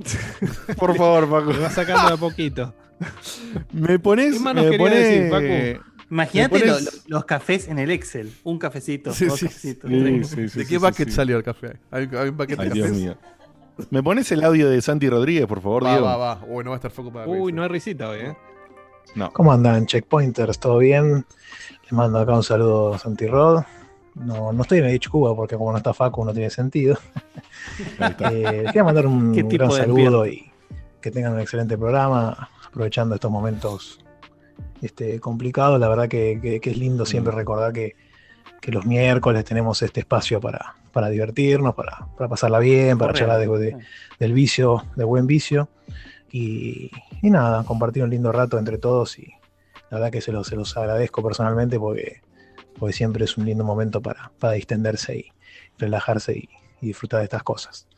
Y aprovecho para recomendar, ya lo había recomendado en su momento y lo hablé ahí con un par de, de chicos que jueguen, jueguen al Book Fables si pueden, este, está en, en todas las consolas y en PC. Este, lindo, hermoso juego. Lo, lo terminé, lo completé el otro día. Des- desmitificando el Santirrodeo, ¿eh? Ah. que no es poca cosa. Lástima que en el medio arranqué otros cuatro juegos, pero bueno, esos son detalles nomás. Les mando un abrazo y, y excelente programa, muchachos. Pero yo no bien. el nombre. ¿Cuál, cuál es el que recomendó? Bug Fables. Bug- Fables. Fables. Y después tiene otro, tiene como un subtítulo, digamos, un subnombre más Snacks. largo todavía. No, no es Bugsnax, ese, ese no lo recomienda nadie. ¿Se acuerdan del Bugnax? ¿Se acuerdan? Y cerrame con el audio de Laura Pacheco, Diego, por el momento. Claro que sí. Hola chicos, Laura de Pacheco. Yo nunca jugué un Mass Effect. Mi hermano, mi hermano menor, es fanático enfermo, de esos que desaparecían un mes para jugar a cada juego y lo tiene en el top de su vida. Pero pongo pausa. Ahora sí hemos ganado de, de, de Laura. Pero pongo pausa. Laura, Ah, nos quemaste la gorra con el Yakuza desde que te conocemos. Ahora anda a jugar Mass Effect. Todo checkpoint te lo estoy diciendo. Sí, sí, sí, ni, sí. hablar, mal. ni hablar del Monster Hunter, ¿no? Ni Pero aparte, Hunter. lo- pero aparte teniéndolo el hermano que dice que es un enfermo. Por eso. Ahora vamos a hacer ¿Cómo como lo si el audio, pero ya está. Nos quemaste la gorra con el, con el Yakuza y el Monster Hunter. Ahora nosotros te, vamos, te mandamos a jugar Mass Effect. Y siempre me hincha para que lo juegue y qué sé yo. Y sí. Pero quiero hacerle una pregunta, sincero, de verdad, de verdad, sin spoiler ni nada. ¿Es necesario, es necesario voltearse a alguien en Sí. el juego? Y lo digo por esto. Sí, Porque siendo Shepard mujer, sí. los candidatos que tengo disponibles no, No, me no gusta ninguno. O sea, todo bien, compañero de trincheras, armas, mi mejor amigo, qué sé yo, pero no me gusta ninguno para voltearme. Mi hermano me dice que es fundamental, debido a un muerte, Sí. que no queda otra. sí. No es cierto. Pero no sé, No es cierto. Quiero co- con sinceridad contéstenme eso. Si me dicen, no, si no te volteas a nadie, el juego no tiene gracia, qué sé yo, bueno, no terminó no, no, con no. 10 decisión mía. Pero es necesario. Para que Fede Un saludo. La del mensaje. Aclaro que Laura Shepard sería heteronormativa, heterosexual y Claro. blanca. Bueno, ahí va. Sí, porque eh, podés tener podés tener relaciones este eh, lésbicas o con seres de otras razas. Así que no solamente es limitada. Interraciales homosexuales, está así. Me pero no que es que necesario. Pero no es Blanca necesario, no cambian nada la historia. O sea, cambian momentos donde, no sé, puede haber situaciones Te donde. vas a perder un intercambio de, de entre personajes. No, lógico, tal cual, sí. no. Y, no, y por ahí hay escenas donde, no sé, le puede pasar algo a un personaje. Esto no es spoiler porque puede o no pasar. No sé, que se te muere un personaje y que si justo era tu pareja haya como una situación dramática o que ante una Claro, misión. pero justamente lo que me parece que lo que más le va a importar a Laura es, es- es destacar que el tema de parejas es optativo completamente. Todo no hace falta cual. voltearse a nadie. Pero sí está buenísimo, es optativo también, pero está buenísimo hacer una misión en la que vos estrechás los lazos con tu, Claro. con tu gente. Y no significa que te lo vas a voltear, significa que estrechar los lazos, nada más. Sí, Entonces, y también hay situaciones donde si, no sé, si tuviste eh, relación con uno y después con otro personaje, el otro se pone celoso. O sea, hay Pero todo. te gusta el puterío. Obviamente. No hace falta, ¿eh? Por eso, a mí, si la, pre- a la, a la pregunta de si hace falta o no, también, no, no tiene nada que ver. no o le sea, quedó nada. No hace a, todo lo que se pueda. Bueno, y, eh, hoy hablaba con Diego el otro día en, en Assassin's Creed Hasta el Odyssey. de agua se quiso culiar. En Sí, el sí, Assassin's sí, Creed sí, Odyssey sí. que eh, Hasta el pará, pará, waterpolo. pará, pará, pará, pará, pará, pará que yo, pará que yo le Pará, doy la cerramos lo de Laura primero. Cerramos. la- Laura, no hace falta. No hace falta. Para mí le suma la narrativa, este, pero no cambia nada al juego y la historia es la misma. Así que eh, haz lo que quieras. Por otro lado, le cuento que Dieguito, en, en sus taladradas habituales, que, o las taladas que nos hacemos entre todos con cosas, terminó el Assassin's Creed Odyssey y me dijo, che, Diego, ¿te vos que te gustan los juegos así, tipo Witcher, qué sé yo? No es una joya, pero está muy bueno, si querés darle una chance.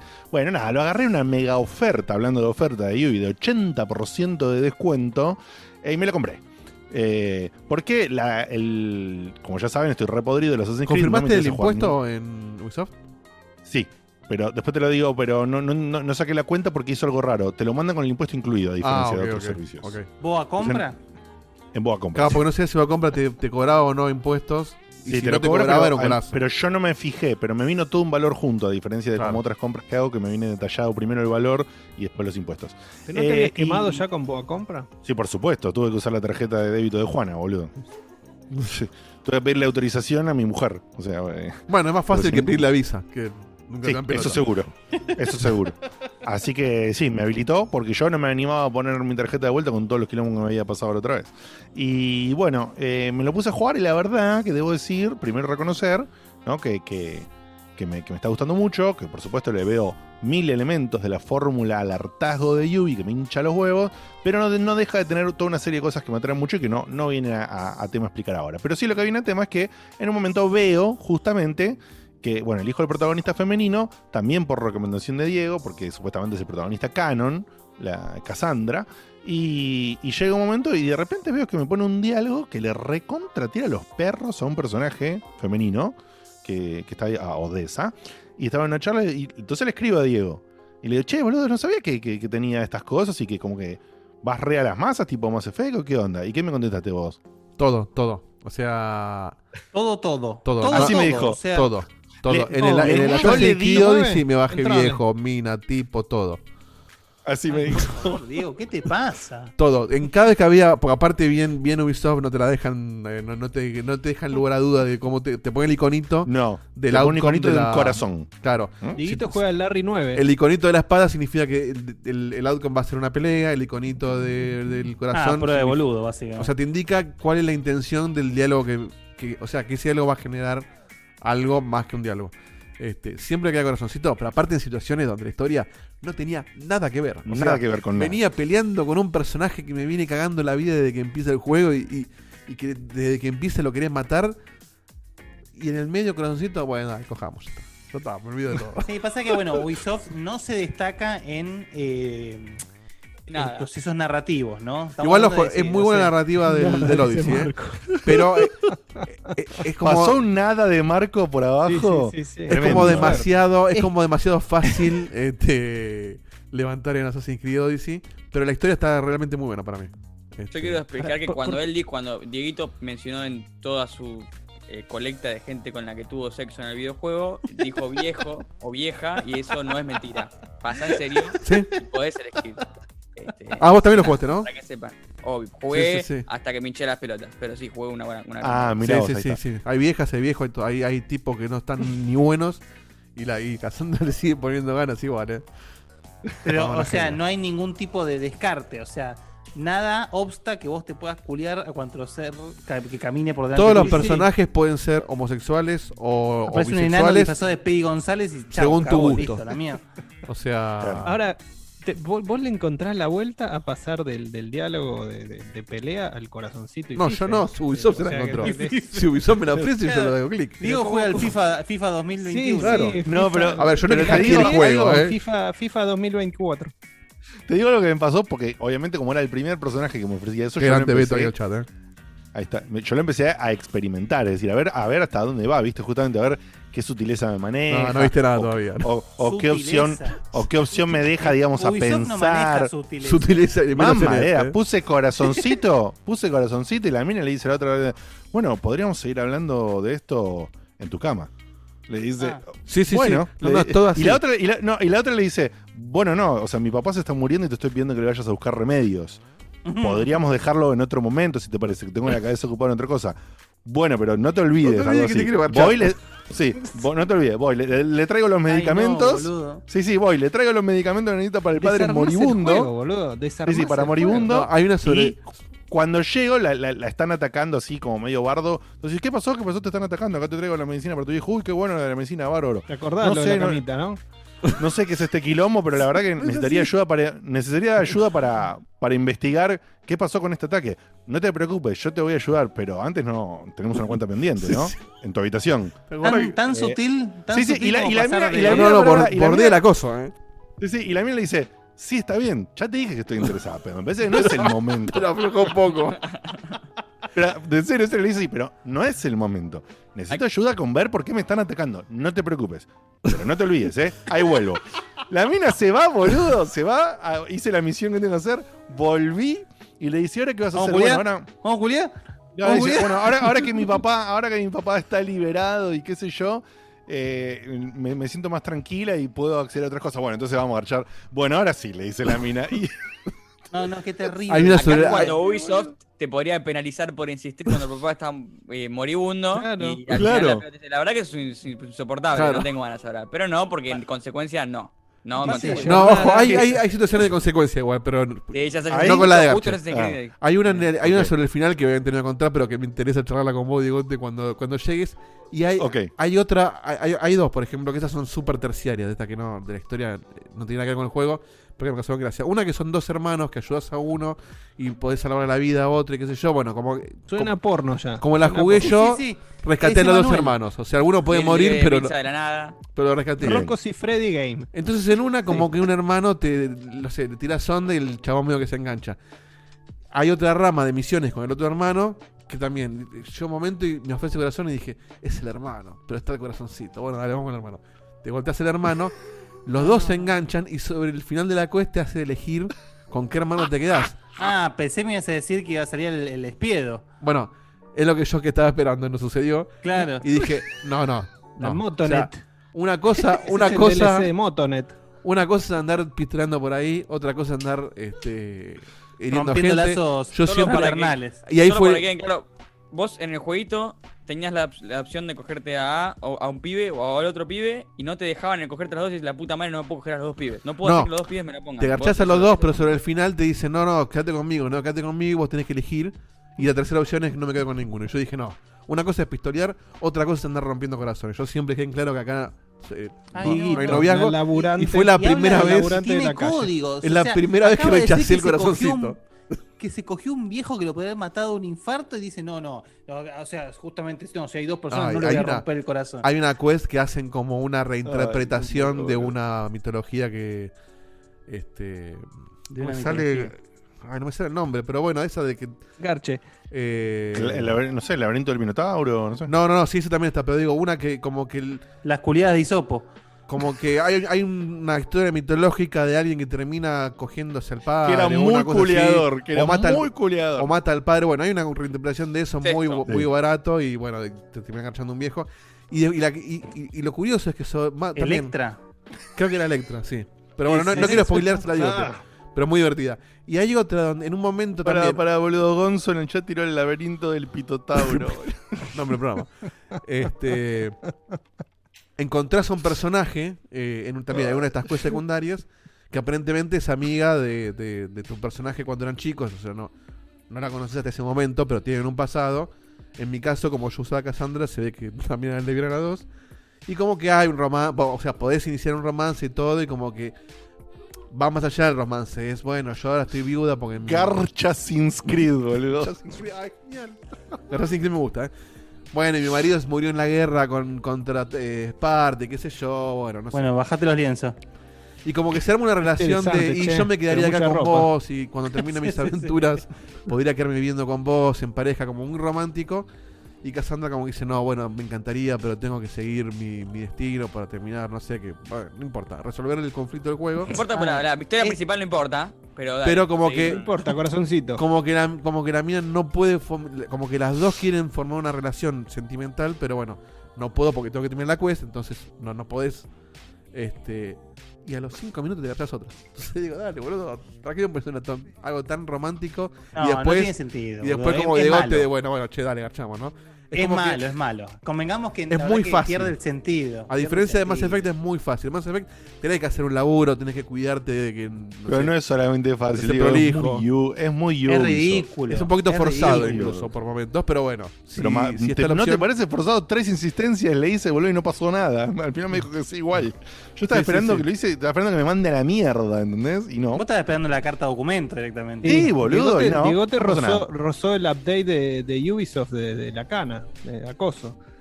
No, no, y no viste nada. O sea, hay Patch- situaciones donde vos decís, acoso. acá no da garchar. Pero si me da la opción. Sí, sí. Igual, eh, nada, como dato anecdótico, Diego me dijo, no, no, elegí Cassandra, que es el, el arco argumental eh, con ese canon, y además la voz del doblaje de, de la versión Alexios. Es malísimo, es malísimo, chabón. Es malísimo. Ay, Diego. Las voces generales de todo el juego son malas. No, no, ya sé, pero particularmente la de Lexus es muy mala. No sé, y no me quiero escucharla, imaginar. escucharlo durante todo el juego es, debe ser pesadísimo. Y No, lo curioso de Ubisoft es que en la tapa ponen al chabón, pero en la historia el canon es Cassandra. Porque, y esto está confirmado, lo, lo dice Ubisoft, porque en el, en el Valhalla cuentan como que Cassandra fue la. este, Claro. Cuentan Sí, no en la historia, sino en el. No, debe cambiar completamente todo. No, no, no, no cambia nada, pero digo. legendaria- la legendaria Es cambiar un no audio de voz. pingo- Es cambiar un audio de voz y un texto. Donde dice Cassandra, pones Alexios y grabás a una persona diciendo No, y Cassandra. además No, no, Cassandra no. debe ser. Cassandra debe ser Alexio con trenza, olvídate. Hay una, hay una cuestión, o sea, los dos personajes que están en el juego y tienen su, su rol, pero según, según el que vos elijas se invierten, ¿entendés? Es como que... Sí, se Sí, entiende, sí, sí. Entonces, en el, en el Valhalla te muestran como que Ale- eh, Cassandra fue la protagonista y Alexio fue el secundario y no al revés. Qué terrible. se contradice con que la tapa del juego sea el otro. Igual Bueno, te no. encuentro La, con la porque historia. igual te cuento yo que recuerdo bastante que supuestamente el agregado de ella fue un tiempo después de comenzar el desarrollo. y por este el fue ranting porque que hubo. es- exactamente, este fue el primer juego donde incluyeron a la protagonista femenina opcional porque lo venían rompiendo las pelotas hacía tiempo largo. Pero fue al Me revés, puedo o yo lo entendí Me mal. puedo equivocar, me puedo no, equivocar, no, no. pero No, es como dice Diegote. Igualmente. Origins porque- tiene Origins tiene personaje femenino, Diego. Lo de Origins es más, es más raro y te lo voy a explicar ahora que es, es interesante. Pero yo Uy, pensé que era al revés. mierda. Porque de hecho en la historia tiene mucho más sentido que el... pre- O sea, todo lo que le pasa a Cassandra para mí tiene más sentido si es Cassandra y no es el chabón.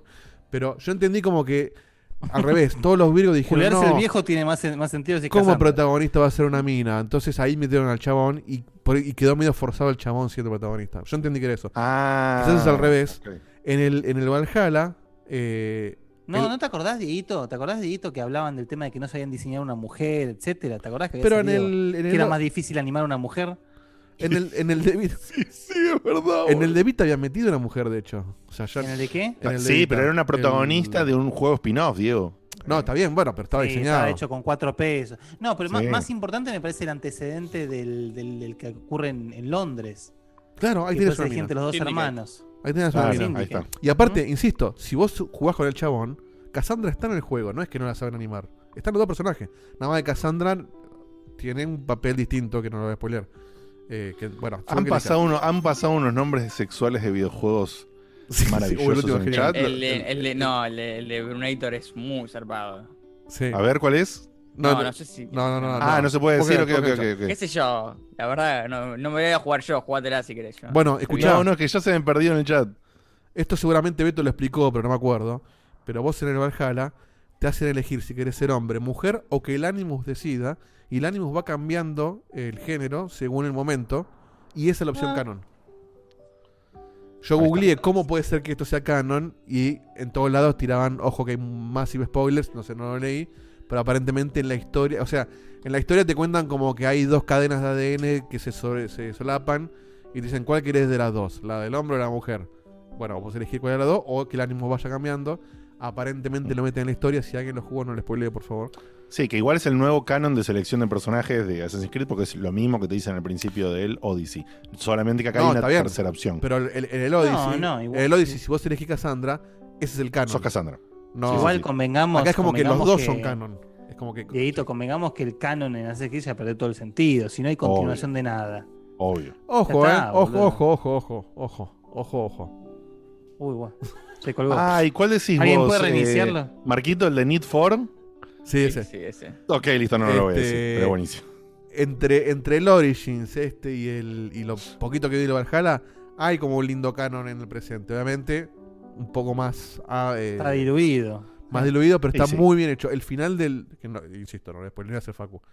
Pero el final del, del Odyssey, me, medio que dije, opa, eh, bien, se la, se la jugaron en, en todo lo que tiene que ver con Eh, el Be- presente. Be- ¿eh? Beto también dice que el, que el Valhalla conecta todo, ¿eh? Mira vos. Para Bueno, mí, bueno. Así fue lo entonces siento como una el que momento. cierran este, me parece. Así, esto era el momento Mass Effect, ¿ok? Que terminó siendo el momento. Y, pero porque, y porque Laura nos tiró para ese lado, para el lado del cojín. Sí, todo tu culpa, Laura, somos basta. un programa dinámico. Sí. La realidad es que somos Sí, un programa es así. Bueno, y si no hay cafecito de por medio, mm, vamos a pasar entonces acá a darle la posta al Guille y a Marquito, porque eh, vamos a hablar de un juego que ha, eh, no, no ha parado de recibir elogios desde su salida original. Ha tenido recientemente un update que hemos comentado en el programa pasado, pero eh, ahora tenemos la posibilidad que dos miembros del programa pueden compartir entre los dos, porque lo han finalizado los dos al juego. O sea, Marquito hace rato y ahora se sumó Guille, y Guille realmente también se suma a esta movida que venía Marco arengando con una bandera hace rato diciendo ¡Desconexión! ¡Desconexión! Bueno, así que vamos a ver qué nos dicen ahora. Justamente estamos hablando de Disco Elysium. Y contanos, Guille, cuál fue tu experiencia, qué plataforma lo jugaste y demás. Bueno, la última vez que creo que hice esto, porque mucha gente se preguntará, che, ¿por qué van a hablar de un juego que originalmente salió en el 2019? Porque la realidad es que tuvo este Final Cut ahora en marzo de, de- de este año. Pero la realidad es que el Final Cut le agrega un par de, de- de- de cositas que vamos a hablar. Pero el juego core salió en el 2019, ¿no? Entonces, yo me acuerdo que me pasó algo parecido en su momento cuando yo vine acá a hablar, casi evangelizar respecto al Undertale, que es decir, Claro. jugar un juego que salió y jugarlo desfasado y sentir que el no haber hablado de ese juego en el momento en Checkpoint, como corresponde, era básicamente una herejía. Entonces, me parece que era, el- era un buen momento. Yo lo, lo terminé hace, hace pocos días. eh, y ¿Qué es una duración? experiencia que me pasó. Y yo lo, lo terminé en 25 horas. Ah, no, no, es gigante. No, no es un juego largo. Aparte, la realidad es que es un juego que casi que se define por vos mismo. Pero bueno, ahora pasamos a eso. Em, pero bueno, como me pasó en su momento con Undertale, yo les digo, este es un juego que para mí, para mi gusto, es un absoluto 10. O sea, es un juego que no, Wow. no tiene falla.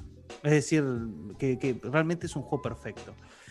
Eh, obviamente, acá te- tenemos un problema al hablar de un juego como este, porque es- no solamente es muy fácil caer en el spoiler, sino que además el juego, por un lado, se nutre de la ignorancia que uno puede tener respecto al juego en sí, respecto a la experiencia de juego.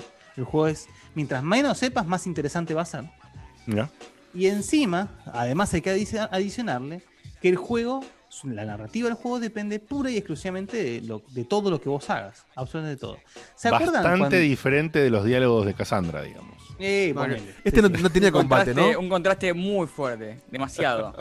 Bueno, el- una de las primeras características del juego, que quería justamente hacer un, un raconto, una cosita, y ahí voy a lo que vos decís, Dieguito. ¿Se acuerdan cuando hice el infame eh, informe sobre Fallout? Cuando yo hablé de lo que era la experiencia del Fallout 1. Bueno, Sí. eh, básicamente lo que hace Disco Elysium es eso, es crear esa experiencia, pero hoy y sin combate. No existe el combate en Disco Elysium. Todas las Wow. situaciones conflictivas del juego se resuelven a través de tiradas de dados. ¿sí?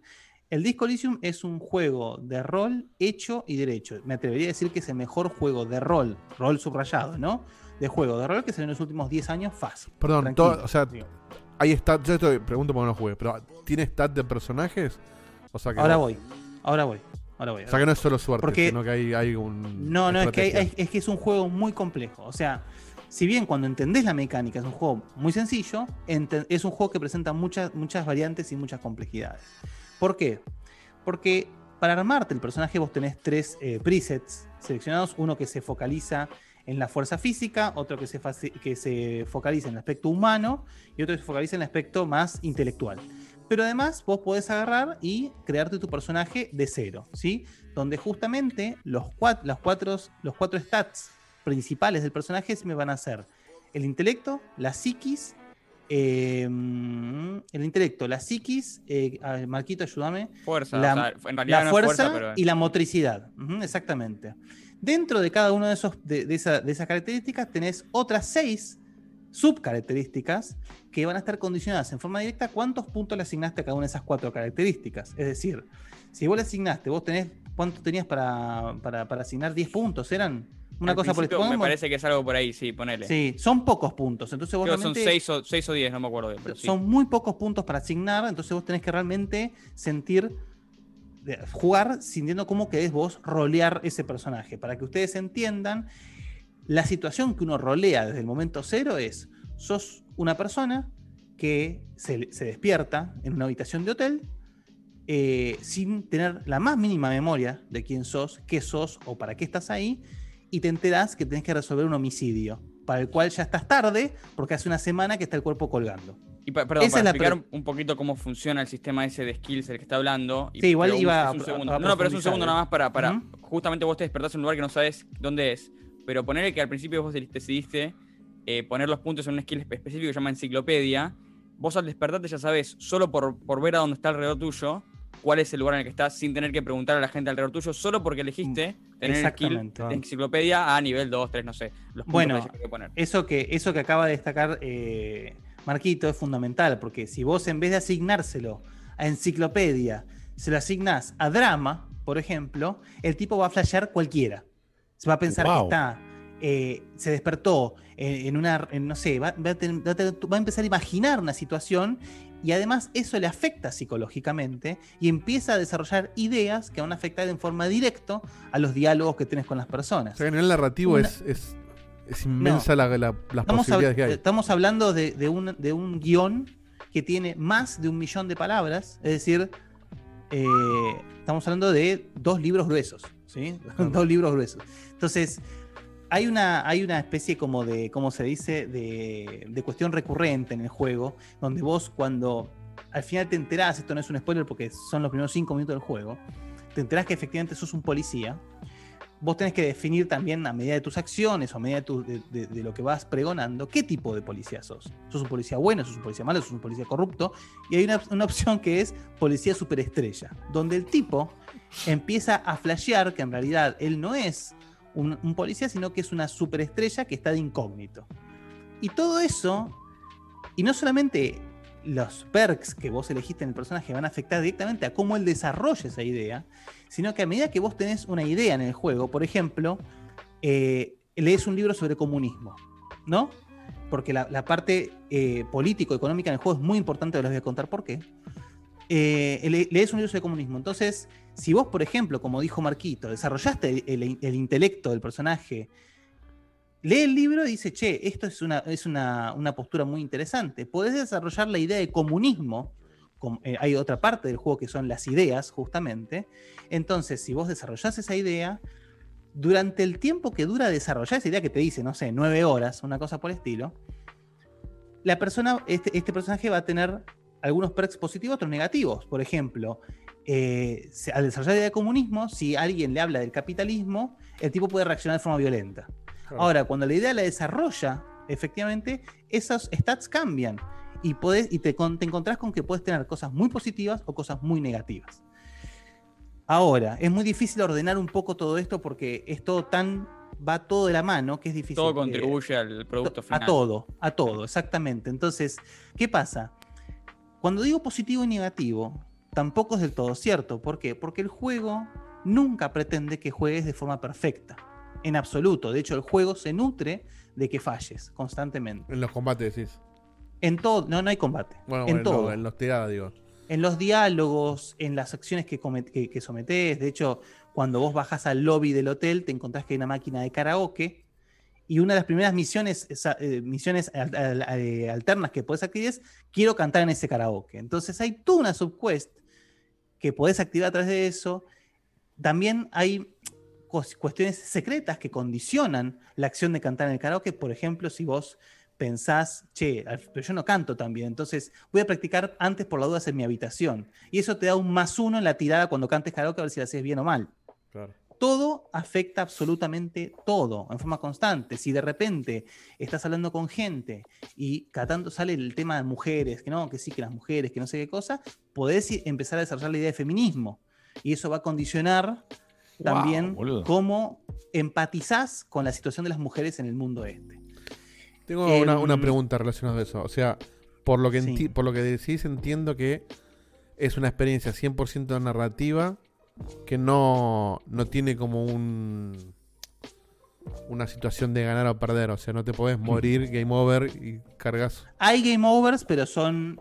eh, no- o sea, es como más que un chiste que otra cosa. Claro, ¿no? más que una aventura gráfica. sac- O Claro. sea, no es un juego desafiante, sino que es 100% rolear. Exactamente, y además no hay, no hay una forma de hacer el juego al 100%, no hay Claro. una forma de hacerlo bien o mal. Está la forma que vos elegís rolear al personaje. Entonces, eh, no tenés un contador de si estás haciendo todas las sidequests o no. No, no tenés forma de saber si hiciste todas las sidequests o no, porque en Claro. realidad de- nunca puedes hacer todo al 100% porque una cosa va a eliminar la otra. Le acaba de explotar decir, la cabeza de Gote eh, con esto que dijiste. Sí, sí, mal, boludo. Hizo- si vos, si vos elegís desarrollar la idea de, de capitalismo, jamás vas a poder ser un, un- un- uno del proletariado, digamos. Entonces, siempre hay cosas que se eliminan. Em, Claro, en todo pasó- caso lo, tenés- lo rejugás hasta que te aburras de rejugarlo. Claro, Pero, eh, pero me parece que es uno de esos juegos que no tiene sentido. Tiene Claro. sentido jugar la experiencia que vos Claro, estás es eligiendo jugar. Eh, otra, cosa, otra cuestión que hay es el paso del tiempo. Vos, si bien no tenés un límite de tiempo para, para resolver el caso, siempre te dicen que si vos no resolves el caso en un tiempo más o menos prudente, se va a pudrir la situación porque es una situación sociopolítica muy fuerte en puerta que depende de que si vos resolvés o no el caso y cómo lo resolvés. Y quién decís que es el culpable del caso. Claro. Entonces, a mí, no sé, a Marquito ahora le voy a preguntar. A mí me, me- me llevó seis días del juego resolver el caso. Ahora, eso podría haberlo hecho capaz con días- días- dos días menos o una semana más. Porque el paso del tiempo, justamente ser un juego tan narrativo como dijo Dieguito, depende pura y exclusivamente de los diálogos. Y esto el juego no te lo dice, me lo, me- me- me lo tuve que descubrir chocándome contra la pared, porque de repente yo iba por ahí, por, por lo- por lo- la ciudad, y veía que el tiempo no pasaba. Digo, qué raro. Pero cuando estaba hablando, el, Claro, el tiempo pasa. el el claro, cada, por- para dar un ejemplo, cada tres opciones de diálogo pasan cinco minutos, una cosa Claro. por el estilo. Ok. Ahora, si vos deambulás y explorás por la ciudad, no pasa ningún minuto. No es una acción que tome. Claro, pero no estás tiempo haciendo nada. para- Claro. Pero en hablar- realidad podés estar haciendo cosas. Por ejemplo, una de las acciones clásicas del juego para juntar plata es reciclar. Entonces, si vos estás por ahí, por la ciudad, juntando latas como un pelotudo, eso no te lleva tiempo del juego. Claro. Ahora, si, si haciendo eso dialogás con una persona, un personaje que te encontraste, eso te va a llevar tiempo. Ahora. Qué locura programar este juego. No, no, y ahora se viene lo jugoso. En el juego, vos sos tu personaje principal, un, un policía que lo acompaña, ¿sí? que viene de otro precinto, que lo ayuda a, a- a resolver el caso. La Digamos, relación. Podemos decir, son, son, son los dos personajes protagonistas de todas las imágenes, ¿no? Claro, y vos, Están- y vos podés, y vos podés hacer que sean los dos, los dos policías más increíbles de la historia o Mocha y Smith, básicamente. Ahora, em, lo más maravilloso. 90s, 2000. lo que, lo que más me dejó perplejo de este juego es que atrás de estos dos personajes hay una party de 24 personajes, si se quiere. No, no, pero escuchen esto, lo digo de forma un poco más, sutil. Cada perk de tu personaje cobra personalidad y te, y te habla. O sea, cuando el personaje está pensando, es un diálogo, por ejemplo, con tu intelecto, o por ejemplo, con tu dramatismo, o por ejemplo, Sí, con o con lo que vos sentís, digamos, como se te, cuando- ¿cómo decirlo? Cuando vos tenés una, un, vos te, te están hablando de algo y vos te imaginás una situación así, y en base a, la- a lo que imagina, por ejemplo, vos tenés un, un- un gran número de puntos asignados a eh, lo que se llama Shivers en el juego. Shivers es la percepción que tiene. Cl- ¿no? Claro, pero es la percepción que tiene el personaje de los entornos que le describen, una cosa por el estilo. Entonces, si vos tenés muchos puntos de eso, el chabón va a empezar a, hacer deducciones en base a los que le cuentan de las cosas. Y eso te abre diálogos, y eso te abre... Y no sé cuántas formas de resolver el caso tiene que haber, no sé, Marquito, no sé si eso vos lo tenés idea, pero la cantidad de, vari- de- de- de- de variables, factores que tenés para poder resolver el caso, de hecho, un arresto, un arresto, puedes hacer arrestos, meter multas, etcétera, porque sos un policía.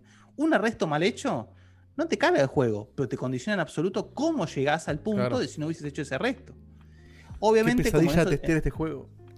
no, no quiero, no, no. Bueno, de hecho, justamente tengo que decir que en el Final Cut hay un par de bugs. eh, bugs de diálogo, cosas por el estilo, porque además creo que lo más importante que agrega el Final Cut es todo el, el- el voice acting. Está todo con voice acting. El O juego sea, original no 100%, tenía voice acting. no, no hay ningún texto sin, sin voces. Nada.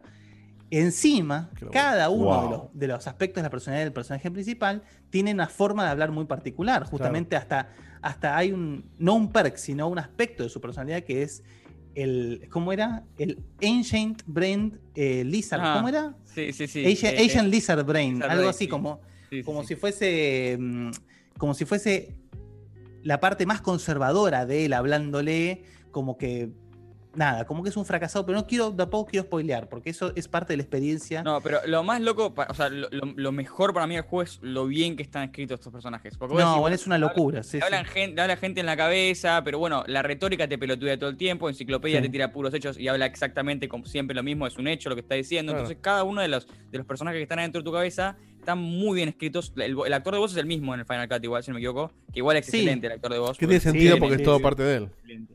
Claro.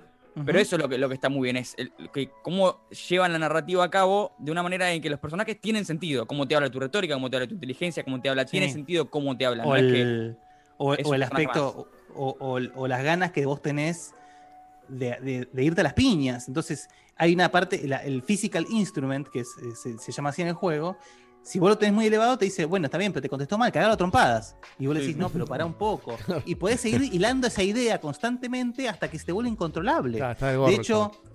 en el- no, bueno, eso lo dejo al criterio de ustedes cuando vayan al juego. Eh, pero de repente también otro aspecto que tenés es que te podés.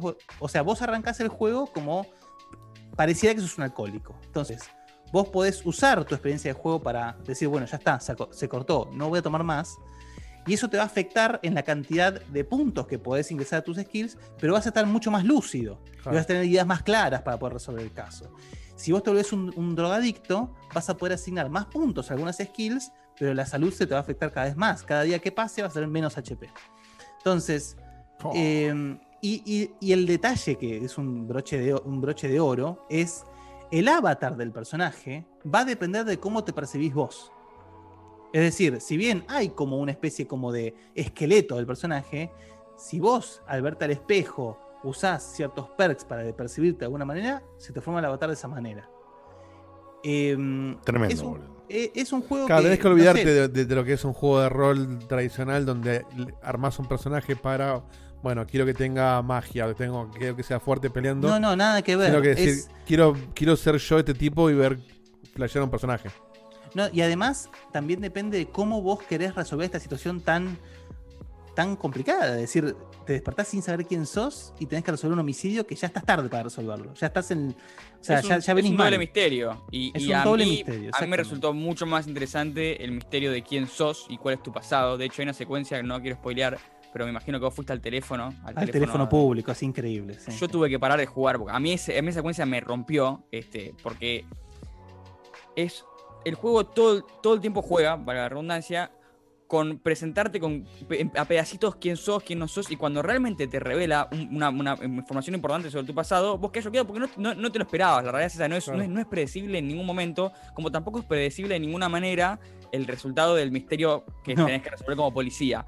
Este, ni hablar de, como dijo Guille, hay 20 millones de maneras de resolverlo y todas van a depender de no solo que, si elegís opción A o B o si se te presenta opción A o B, porque ni siquiera la, pues la vas a tener si no tenés tanto skill, eh, eh, skill Claro. puesto en esto, skill puesto en esto.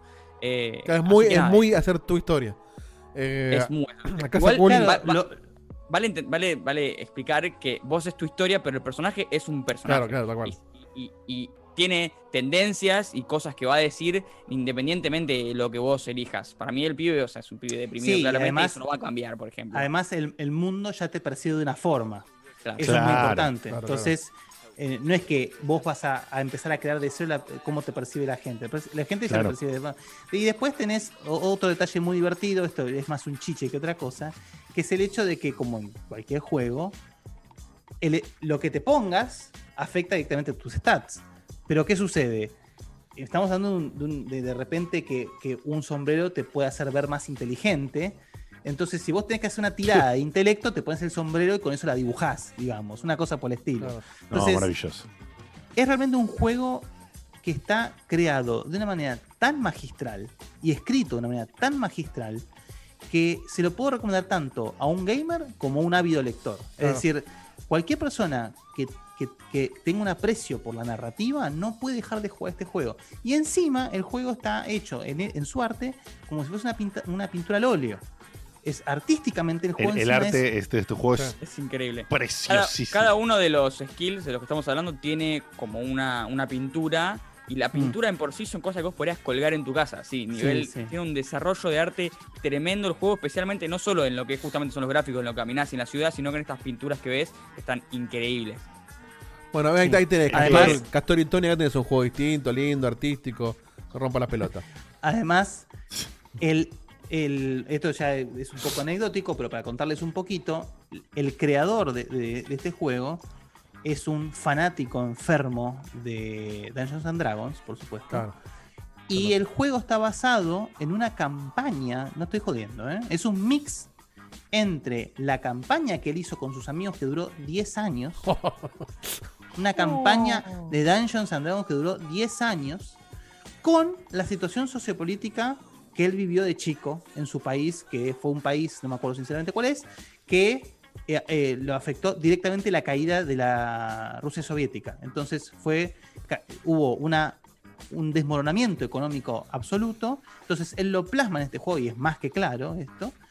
Eh, y realmente es una cosa increíble. Sí les recomiendo, la única recomendación que les voy a hacer, que les voy a condicionar un poco el juego, es inviertan tiempo en conocer la historia, el lore del juego, porque afecta directamente al final. Es Claro. decir, si vos llegás a, una, a un resultado X, si vos no sabés sobre la historia del juego, no va a tener mucho sentido. Digamos, Es que sobre a, la- la- a mí me parece que si no sabes del, del lore del juego para cuando terminaste el juego, no lo jugaste. O sea, no quiero ser elitista, pero no lo jugaste bien. O sea, te saliste una gran parte del juego. Y, pero hay gente que no se banca tanto diálogo, Marquito. Bueno, lo entiendo, pero o sea, el diálogo. juego es un Claro, libro, muchachos. si no te bajas sí. un video, no lo juegues, porque el juego es un libro en por sí. No, no haces otra cosa que leer y, y apretar Bueno, botones de, para hablar vos. Entonces, Respecto al diálogo, Sakun hizo una pregunta que, bueno, en- me imagino que ya la respuesta ya la, la dijeron por palabras que usaron, pero siendo tan importante el, el texto, ¿la traducción en castellano está bien hecha?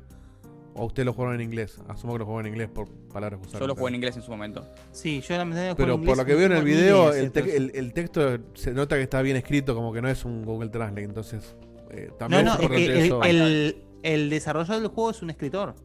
Por eso. No, no, pero digo la o sea, traducción. Porque le Pasa que preguntaban yo si era mods en era español. Lo que están viendo la gente es un gameplay en español. Yo tengo entendido que está bien hecho, pero que no está hecho 100% por el estudio, sino que está crowdfunded. Este, todas las traducciones Claro. fueron con ayudas de la gente, si no me equivoco. Este, me imagino que está bien porque la realidad es que no, las traducciones no salieron cuando salió el juego, ni cuando salió el Final Cut. Fueron saliendo después cuando, lo- cuando tuvieron tiempo de A hacerlas. medida que fueron Sí. saliendo, claro. La realidad cual. es que, eh, o sea, te perdés, si no sabes inglés, te perdés una gran parte que es el. eh, ahora, ahora más, más, más aún en la Final Cut, que es que todos, todo tiene voz. Especialmente los personajes que están dentro de tu cabeza. Entonces, para mí, si no sabes inglés, obviamente te vas a perder eso, pero bueno, jugable también. No, pero si está bien hecha la traducción, vos con la voz que va sonando la plasmás. Claro, como una película, hace como una película. Claro, la plasmás a lo que estás leyendo y se acabó el partido y no, no creo Sí, que te yo haría, yo haría eso. Yo pondría el juego en inglés a nivel voces, si es la única voz que hicieron. Y aparte, porque siempre pongo generalmente en inglés. Y trato de tener las cosas eh, dobladas al español por un tema, más algo que hay que leer tanto. O sea, si bien yo me No, la rebusco ojo, muy bien ojo, para leer, pero es demasiado, me parece. Pero no solamente es leer mucho, es. No es crepúsculo, es una lectura compleja. Es una lectura Entonces, Claro. Hay que comprender, o sea, no se te puede escapar en, en- en un tema de traducción que donde vos entendés bastante bien. Puede haber algo fundamental que no entendés si lo lees en, en, en un idioma. No, y además no lo maneja a veces Muy bien. niveles tan altos de abstracción el juego, porque Claro. estamos hablando de que te está hablando aspectos de tu subconsciente. Entonces imagínate, ¿de qué te puede hablar tu subconsciente? A veces son paralelismos que tenés que realmente leer dos o tres veces para poder entender lo que está queriendo decir. Claro. Eh, pero realmente no sé cómo enfatizar esto. Hace yo años que no jugaba una experiencia de rol de este, a este nivel. Es realmente. Y, y- y lo pongo al nivel o aún superior de Playscape Torment. Es decir, porque Playscape Torment, por ejemplo, si bien tiene una narrativa intachable, pecaba de querer tocar otros temas de rol que no lo hacía también, como el combate. Por ejemplo, el combate en Playscape Torment es una poronga. Pero este dijo, ni se gastó. Es decir, dijo, Claro. bueno, que yo, mi fuerte va a ser la narrativa. Entonces, listo, acá tenés la mejor narrativa que vas a leer en años, fácil. Entonces, em, Sí, usó un montón además, de ¿qué- años de evolución de, de- de géneros de juegos. del género, claro. Este, Que, que además el género hoy, hoy, hoy por hoy o está bastardeado, como pasó con Fallout, por ejemplo, o está tirado para un lado más clásico como Divinity, que son, son juegos tan buenísimos, pero es un juego de rol con el combate, que la magia, Baldur- que la Baldur clase, Gate. etc. Baldur Gate, exactamente. Claro. Acá vos tenés lo más parecido a jugar una experiencia de tabletop RPG Claro. con un Dungeon Master que está del tomate, claramente. Pero es una experiencia. es- hay, hay veces que, que- que me he reído en voz alta jugándolo. Porque realmente hay situaciones que son increíbles. Realmente increíbles. No, no hay, hay que tener una, cabeza para escribir esto que no, no me entra a mí. Entonces. Lo único, lo uni- la única forma de explicarlo en parte, que por supuesto no te lo explico igual, porque por más que tengas todo el conocimiento, no eh, juntarlo de esta manera y dejarlo así de sólido es realmente un, un logro sin igual. Es que, como vos decías, Guille, el autor se basó en 10 años de jugar al rol con Una amigos, en una campaña ver, de o 10 sea, años. Sí, claro. y el tipo, y el tipo tiene todavía mu- muchos más años jugando rol. O sea, es alguien que Claro. realmente la tiene clara. Pero esto quiero, quiero decir justamente que es ultra loable, porque vos podés tener, debe haber muchísima gente en el mundo que tiene tantos años como este hombre de juegos de rol, tanto conocimientos de juego de rol como este hombre, pero que no puede plasmarlo, o, o- o no tuvo la idea, o no tuvo las ganas, o no tuvo el contacto, sí, no tuvo la no es gente. para nada fácil, ¿no? plasmarlo de esta manera en un producto que desde el día uno, más allá de los hermosos upgrades que, que ha tenido, especialmente con el tema de la accesibilidad de idiomas y, y a- y ahora los doblajes de voz, que desde el día uno el productor era este. Y, ¿Qué más le agrega y- además de voces? Y, fue. El- Hay una. Le agrega. Sí, No, sí. no, Marquito, vos, vos, por favor. No, le agrega, especialmente, aparte de las, de las actuaciones de voz, le agrega una side quest dependiendo de tu, a- de tu afiliación política. En el, en el primer, en, el primer juego, en, en la- en el CAT original, eh, tu afiliación política sirve na- nada más, justamente como decíamos, para opciones de diálogos que, bueno, se pueden desarrollar en la historia, por supuesto. Pero acá te agregan especialmente una side quest que para la afiliación política que tenés, te conoces personajes nuevos o, o haces una misión nueva o una, una, side, una quest nueva que eh, desarrolla más aún tu idea política. Y yo, si- Ujú. según tengo entendido, puede durar 20, 30 minutos y tiene, en algunas tienen varios personajes nuevos. Eh, Bien. Bien. Bueno, Excelente, recomendadísimo, excelente. claramente. No, no, es que, es que la única, a ver, es un juego que puedo recomendarle a cualquier persona. La única, la única persona que no le puede gustar es una persona que no, no disfruta el leer. Sí, o que no tiene paciencia. O que no tiene paciencia, pero es un juego que, que nada, vos, para vos esto es el, el paraíso, Diego. Te estamos hablando de un RPG Sí, donde sí, no, sí, está- sí. no tenés que estar pendiente de estar haciendo todo bien. ¿Entendés? una locura. Donde Sí, el pero ojo, ojo, a la vez él sabe que nunca va a poder ver todo.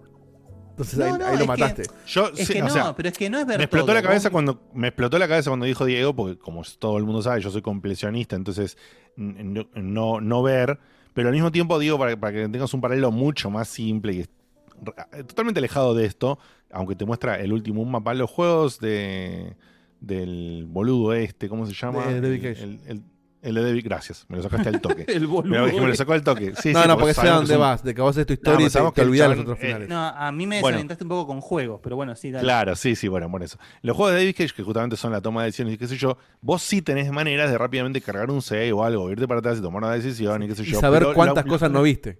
Sí, ah, Bueno, y en esto el no lo último sabes perfectamente cuántas cosas. Y la realidad de lo que me pasó con todos estos juegos es que cuando yo elegí mi camino, Por algo lo elegiste. Lo elegí, me quedé y cuando lo terminé, Sí, no lo sé. siempre dije, me voy a hacer todos los Sí. finales porque me encantó el juego. Lo arranco de vuelta y hago todo al Mierda. revés. Y no lo sé nunca. No hice Así nunca nada y lo único que hice en alguno de esos, me metí en alguna parte particular del save a experimentar tal o cual cosita como por curiosidad. Pero la realidad es que mi propia run, así como me salió, me quedó siempre satisfactoria. Entonces, si este juego encima Canónica. no me muestra, claro, canónica, digamos, si este juego encima no me muestra ninguna otra opción y me dice tu canon es esto que estás jugando, No, claro. De hecho, vos, un- perfecto, un, detalle boludo. que me olvidé de mencionar es que las tiradas de. O sea, tiradas de dados hay constantemente. Es decir, vos estás en un diálogo y te dice. por- Vos estás en, una- un- en un diálogo y, por ejemplo, te dice.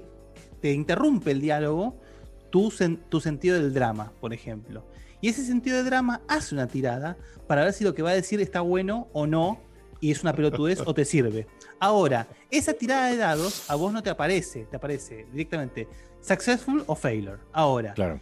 en No, vos no ves los diálogos números. propios, ahí no, pero cuando vos tenés eh, decisiones más críticas, digamos, sí tenés lo que se llama la tirada de dados blanca, que es una tirada de dados que obviamente puede salir bien o mal, y que si sale te- ahí y vos si pones el mouse arriba, te tira todas las cuestiones que te la, te la tiran para arriba o te tiran para abajo, y te tira low, high, impossible, etc.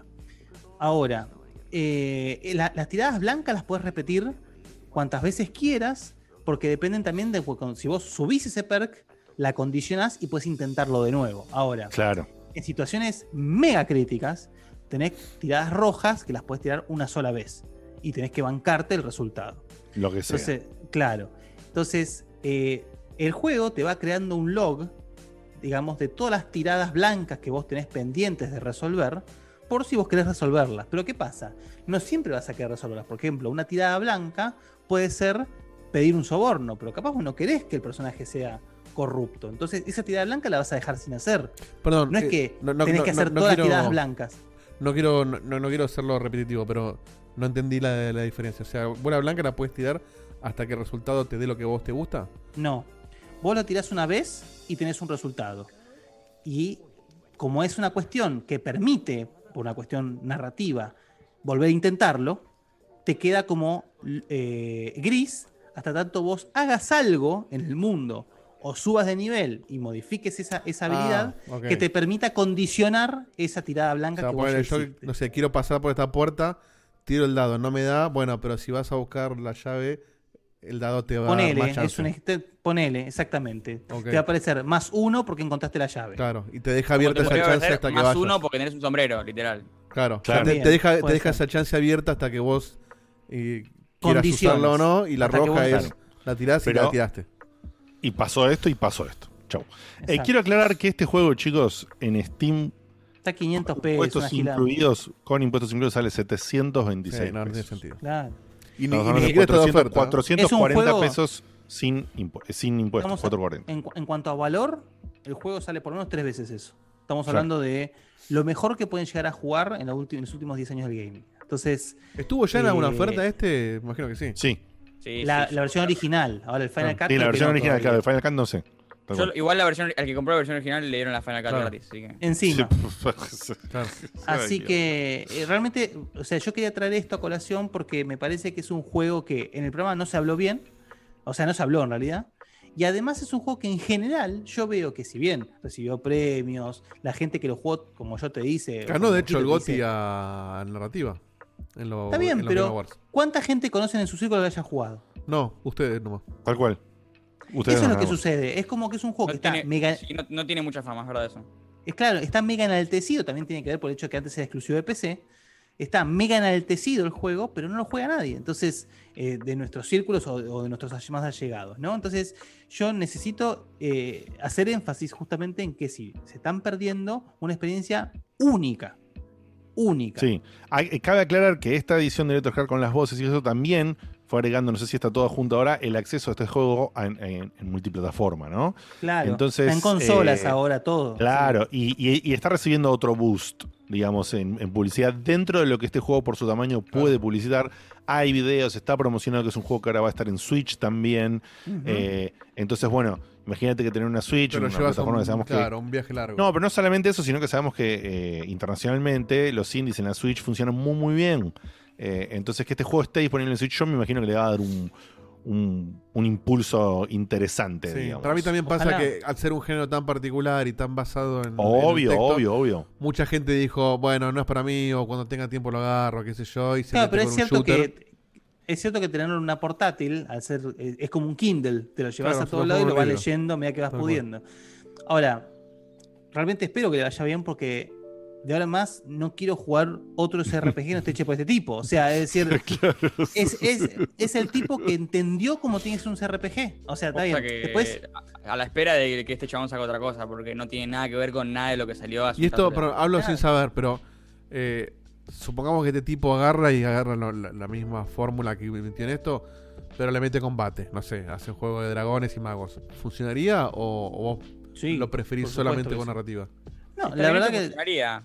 Sí, sí, funcionaría perfecto. De hecho, hay una situación de combate en el juego, mega importante, y lo digo porque en realidad, lamentablemente, en todos los artículos que van en, en internet está la foto de esa situación de combate, pero, pero no voy a, a- a decir el, el contexto, que el combate se desarrolla a través de opciones de diálogo y tiradas de dados y queda increíble. De hecho, yo estaba eh, congelado viendo cómo sucedía, imaginaba lo que iba pasando, las cosas que no te muestran, y, es, es una situación mega crítica que está contada por, no sé, Chesterton. Es decir, te está contando, eh, es la mejor situación de combate que vas a salir en tu vida. Entonces, eh, este, yo este tipo si maneja este nivel de narrativa, con este nivel tan, tan fino de poder manejar algo tan complejo como es una, un- una campaña de rol, eh, nada, listo, ya está. No, no- no me interesa jugar más nada de ningún otro RPG que no sea hecho por No, este me tipo. encanta. Yo, lo tenía- yo estaba esperando justamente que saquen la- el update este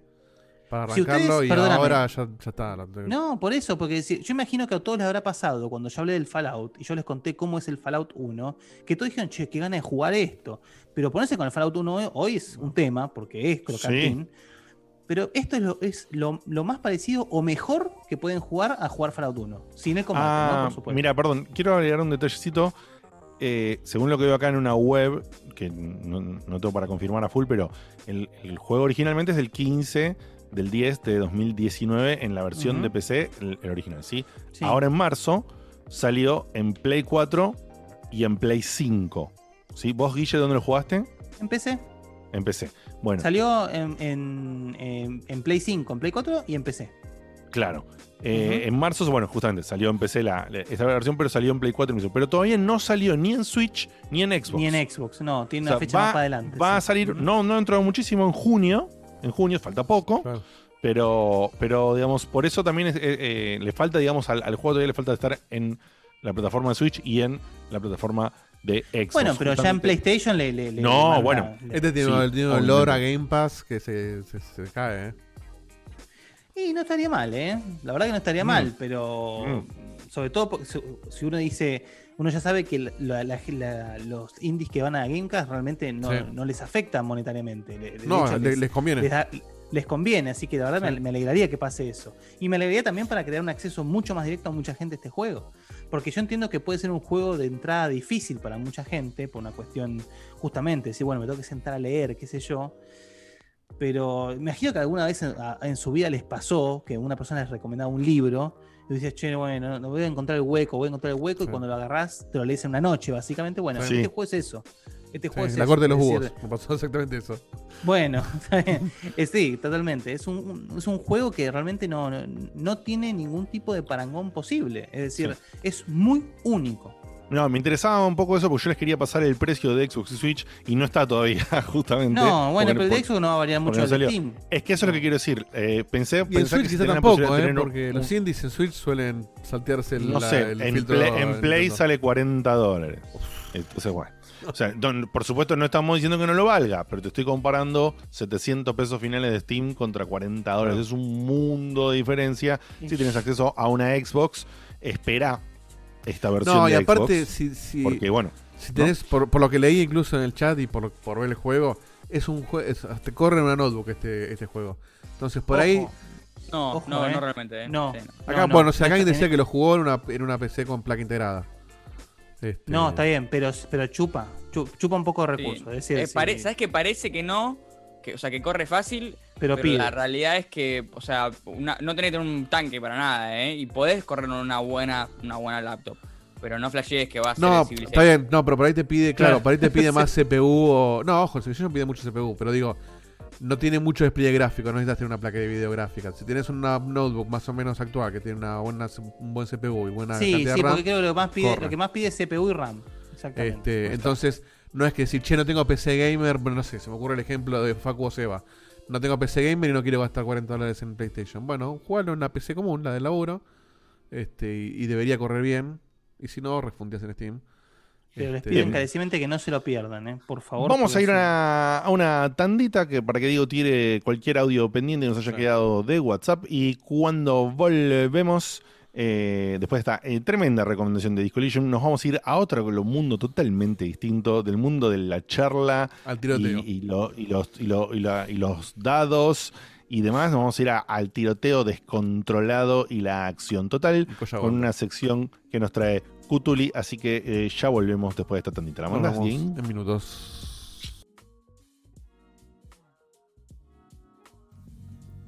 Che, che, che, che, checkpoint, hoy es miércoles de che, checkpoint. De los jueguitos no van a hablar. Che, che, che, che, checkpoint, hoy es miércoles de che, checkpoint. Hoy sale checkpoint con pizza y birras. Estás equivocado, estás equivocado.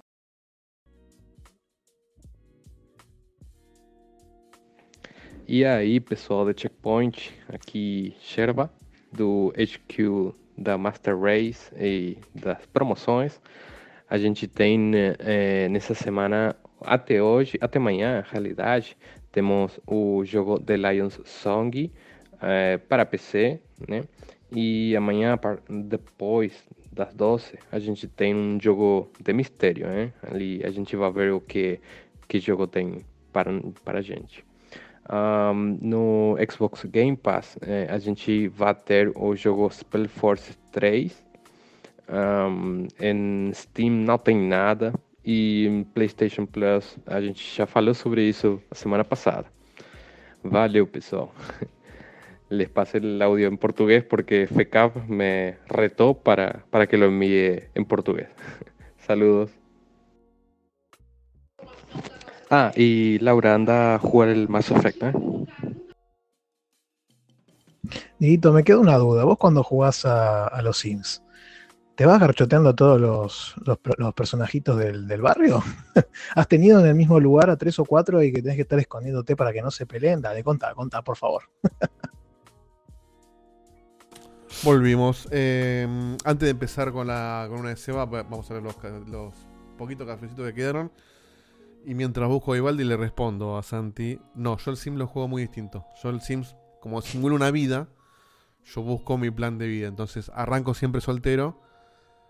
Pero me busco, me pongo en alguna otra casa otro personaje con el cual yo quiero formar una, una familia. Hago todo el laburo para llegar a eso. Y después soy totalmente fiel hasta, Diego de Carlo y en Claro. dos casas a la, a la derecha vive Carmen Electra. Y Pero- bueno, ahí se van conociendo. ¿Pero por qué? Pero porque Todo ahí yo- real. en el sim Todo simulás. Es la vida misma, la vida misma. No, no, Claro. de hecho en el sim yo me hago, me, me- me- me hago lo más parecido que puedo, me hago gordo, todo. O sea, toda la, la posta.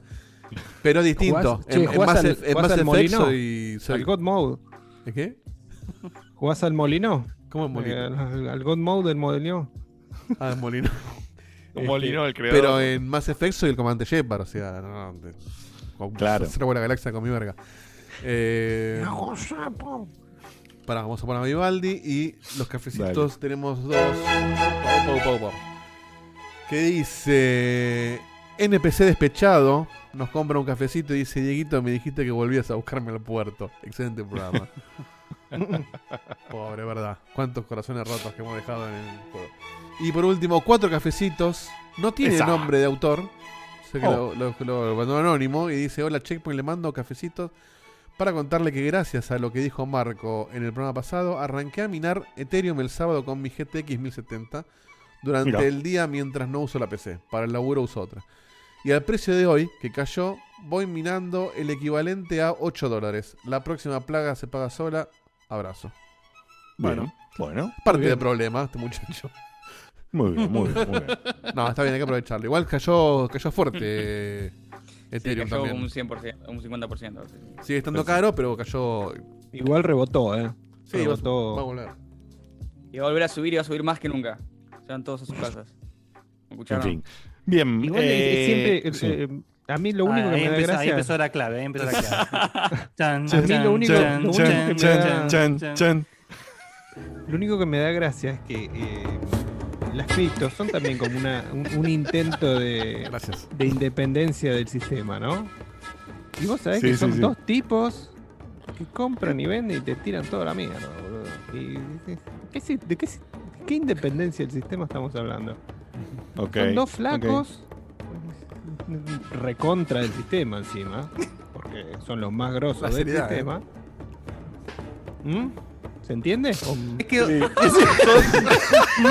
Para, para. ¿Sabes qué fue, no? Fue hora clave hecho por todo por dos pesos. Sí, sí, sí. Faltaba, faltaba el, pi- el pizarrón de Alberti. Sí, sí. ¿Viste? Cuando empezaba a hacer los círculos. ¿De qué independencia estamos hablando? Y la tipos. música de fondo. Me tipos, voy del tipos. sistema. Uno, me voy dos. del sistema, pero vuelvo. ¿Qué nos pasa a los Me voy- argentinos? Estamos locos. De nuevo. ¿Qué nos está pasando?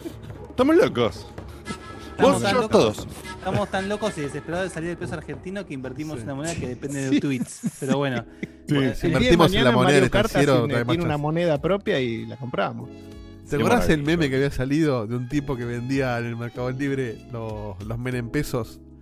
Y que al precio que se vendían valía más que el peso. Y decía, No, no, una favor, moneda en joda vale más que el peso. No, sí, sí. La moneda del meme, del perro de meme dog eh, sale más que el peso. O sea, en un momento salió más que No, el bueno, peso. siempre es una moneda real. Esta era una moneda con la cara de Menem que la vendían en el Mercado Libre. De Ay, colección. Dios, qué gracioso, boludo. Qué gracioso. Bien. eh, Bueno, eh, arranco. Arranca, Arranca, no, Celito, arranca. por favor.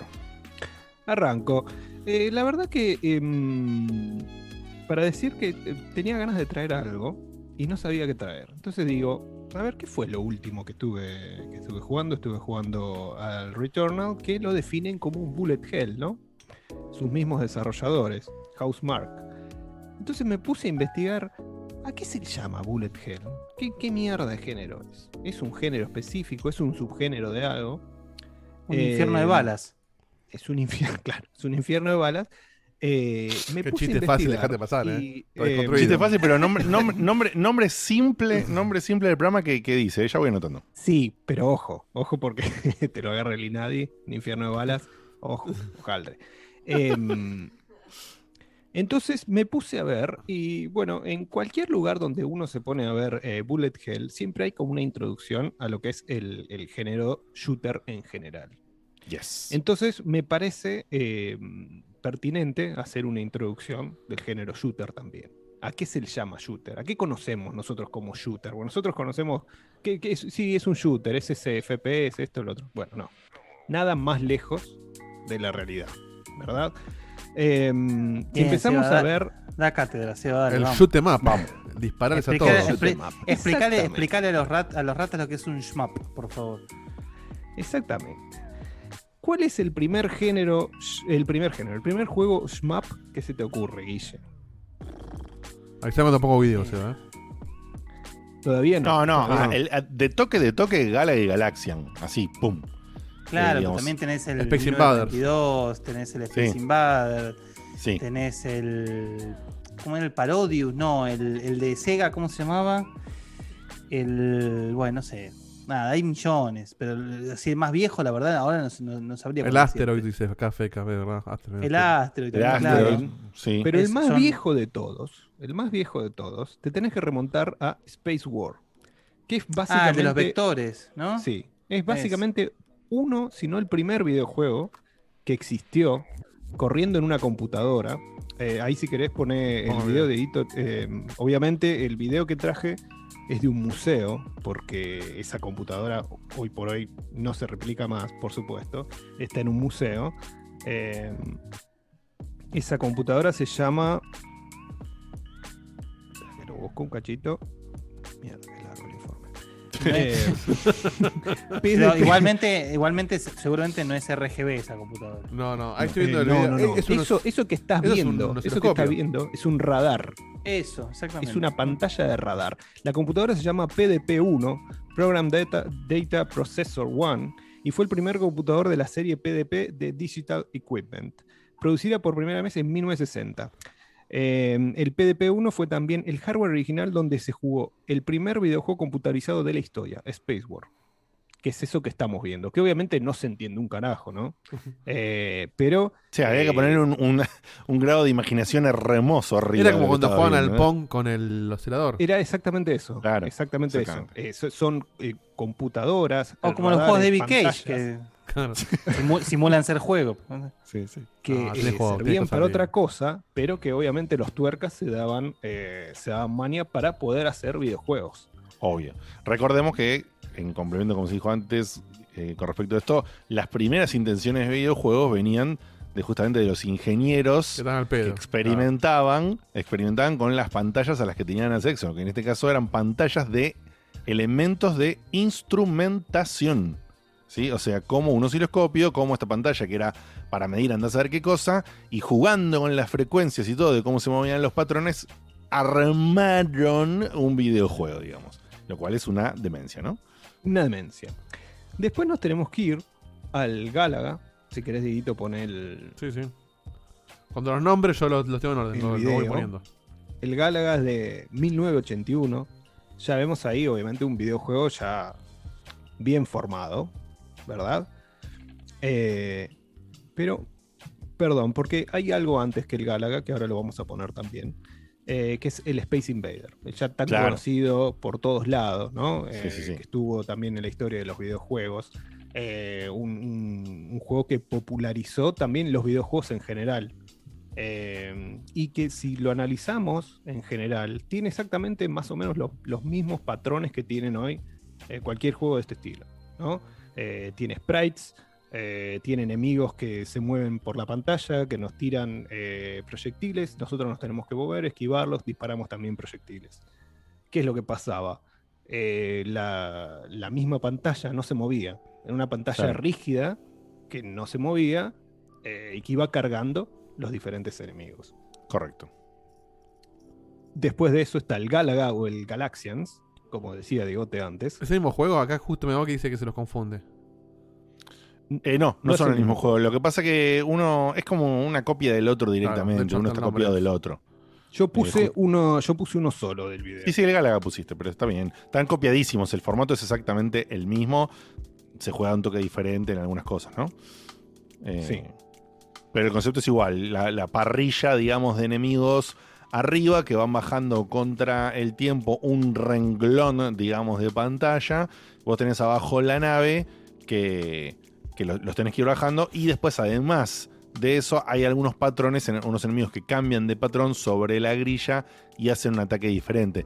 Que eso es una cosa que tenía muy diferente de Galaga Gala- Galaxian, digamos, con respecto justamente a lo que dijo antes Seba, el Space Invader, que era sí o sí la grilla que bajaba y no había otros patrones Claro. de, de ataque diferente. En cambio, esto pone lo clásico y después. Y era una locura cuando vos veías en los bonus stages del Gálaga que había directa, vos luchabas directamente contra patrones de naves para sacar eh, puntos extra que- y eran re importantes porque podías llegar a alcanzar los puntos para tener una vida nueva y qué sé yo. Y era muy loco eh, ver cómo tenías todo este patrón de, de movimiento muy diferente al, al, al clásico. Lo que sí que tenía también de interesante era que cuando arrancaban estos juegos había un patrón en el que, según el nivel, llegaban de diferentes formas las naves a la grilla y después empezaban de vuelta con, con otros movimientos. No, era- ya era mucho, muchísimo más complejo, pero muchísimo más complejo que el concepto de, del Space Invaders. Era una evolución ya enorme. Bueno, justamente, eh, tanto Galaga como Galaxians como Phoenix, ahí sí tenés, eh, Dieguito, Sí, el, Phoenix, sí. el video de Phoenix, eh, son parte de lo que es estu- este subgénero de los shooters, ¿verdad? Que no llegan a ser, obviamente, Bullet Hell, que todavía falta bastante para llegar a eso. Eh, después, Hell es como una categoría de shooters. es una un subcategoría de shooters, Claro. pero es una tan específica que Sí. empieza en determinado momento y solamente del lado de Oriente, que ahora les voy a explicar por qué. Em, mientras dejamos el video de Phoenix, después desarrolladores como eh, Williams, Konami y Namco em, eh, también exper- experimentaron incorporando eh, playfields. Eh, o sea, escenarios mucho más grandes, ¿verdad? Que los que había en una sola pantalla. Bien. Eh, entonces tenés juegos como eh, Defender. Que se van como- desplazando, claramente. Exacto. Defender, Scramble en 1981 y eh, Civius con X en 1982. Que, eh, bueno, tanto Defender como Scramble son side-scrollers. ¿verdad? Claro. Nos va persiguiendo la pantalla. Pero Civius, Civius es el primero eh, que populariza. No es el primer juego en realidad, porque eh, el juego de Atari en 1981, eh, Caverns of Mars, es el primero que lo hace. Eh, pero Civius es el primer eh, juego que populariza el vertical scroll. Un saludo a Leo. Que es. eh, claro, Sí, es, es- siempre. es un scrolling vertical. ¿Pero cómo se escribe? Porque estoy, tirando Google Xevious, y no. ¿no no- Xevious, ¿no es? Civius. Ah, sin la I. No, no, no, va X, E, V, Claro, I. O, U, Ah. Ujú. Civius. Ah, Exevius, ok. Ahora sí, ahora sí. Ok, bien, bien, bien. Uh, claro, boludo, ahora entendí cuál es. Pasa que yo conocía a otro que es también ya copia de este, de este género que estaba mucho en los arcades, que se llamaba Star Force. Eh, y el Star Force era, era- es, exactamente el mismo tipo de scroll que estoy viendo acá en las imágenes de, de CPUs. Ok. Bueno, además de incorporar eh, este tipo de, de tecnología, también intentaban eh, tratar de meter como un, un- un background, unos escenarios mucho más realistas que lo que se veía en una guerra espacial, ¿no? Como nos teníamos a- a- acostumbrados a eh, Gal- Galaxians, Galaga, Space Invader. o sea, podían aprovechar más píxeles, ¿no? No tanto la, la, eh, la pantalla negra, que en realidad es estar apagada, no estás calculando nada en la parte negra, y podían calcular más cosas. Entonces se atrevían a más cosas. Obvio. Em, en 1980 es llamada, obviamente, ya la conocemos, la gran era, la, la era dorada de los arcades. y obviamente este género también resurgió. Este género siguió eh, cobrando envergadura. Me van a gastar por lo de envergadura. Nah. Eh, No, no, Yo, no- yo lo conocí. No somos tan básicos. Yo, por supuesto que conocía a Galaga y Galaxy como estamos hablando, pero yo conocí, digamos, el, el- el side scrolling, el, perdón, el vertical scrolling con 1942 y con Star Force.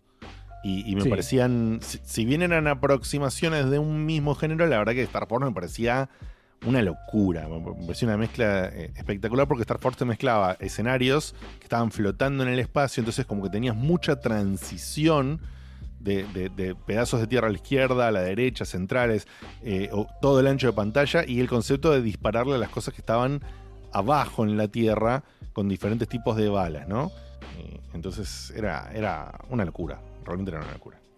Por ejemplo, em, como vos dijiste, 1942 de los 80 también tenés juegos que ya iban eh, como intentando emular el 3D. Por ejemplo, Sega en 1985 te saca eh, Space Harrier.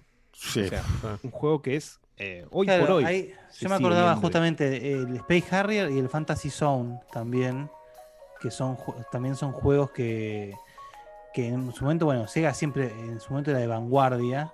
Para el arcade ñoner. Y el Space Harrier era una cosa que Una cosa no se podía locos. creer.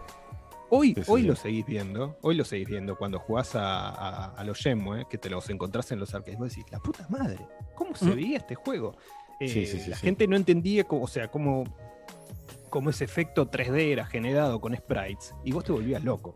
Sí, sí, vos comprabas 3D. eh, Sí, sí, sí, sí. El Afterburner también. 3D. Sí. Sí. Especialmente Bueno, la parte entonces- Burner, pero dale. Todos estos. eh, todos Hacer burner. Hacer burn. Burn. estas emulaciones de, de 3D real, lo que hacían era dejar, obviamente, a todos estos juegos muy, muy por atrás, gráficamente. O sea, eh, todo lo que habían ganado en los 80s lo, está- lo estaban perdiendo en esa, en esa época de 85, 87, cuando ya eh, la- las grandes empresas tenían acceso a las máquinas de arcade que eran muy potentes ya y podían hacer efectos como el Space Harrier o el, o el Afterburner. Entonces, eh, ¿qué pasa? Tenés, por ejemplo, a ver si lo dejé en el. Sí, lo dejé el, el- en 1989, para que se acuerden. eh, sale Fire Shark. Fire Shark. Si querés el. eh, Sí, sí, sí. Vos con los nombres yo los tengo en orden. Yo los tiro. Este es un juegazo eh, que Fireshark es de Tauplan, eh, perdón, de, de Toaplan. Y eh, esta empresa, acuérdensela, porque eh, obviamente después hace un, un- un bardo terrible eh, y es como pionera en lo que va a hacer. Bien, a ver. Eh, pero este juego, bueno, es, es, vos decís, che, pero es un estilo bien eh, 1942. Ah, sí, sí, sí, sí, claro. Sí, vamos a darnos. Pero ¿Qué año es, es esto? mucho más quilombero todavía. Eh, Oh, pone bien, sí, bien, bien boludo, jodido. claro. Juegazo. ¿eh? Sí, esto me. Ese iconito, ese iconito con el rayito, boludo, es ultra, ultra, ultra legendario. Está catalogado como entre eh, los 5, 6, 7 juegos más difíciles de este tipo de género. Tal cual. O sea, es ultra jodido y no es todavía Bullet Hell. O sea, esto es de- del sh- shoot 'em up. Claro. Shmup, como, como, como dice, como dice bien Guille. Después de esto, ya pasamos a lo que es el primer intento. Estamos escuchando lentamente la respiración de Diego el micrófono. Ah, perdón, estoy muy pegado al micrófono. Sí, sí, sí. Tengo la nariz tapada porque estoy, estoy alérgico. No, te juro, te juro, fue un momento que se hizo silencio. No, no. Igual, Era- no sé cómo, era- cómo tapás, cómo, cómo Era un Vader. Con era un Vader. sidra, boludo. Sí, boludo, era un Vader por la nariz. Era Vader por la nariz, boludo. Fue maravilloso. Dale, dale, dale, perdón. No hay problema.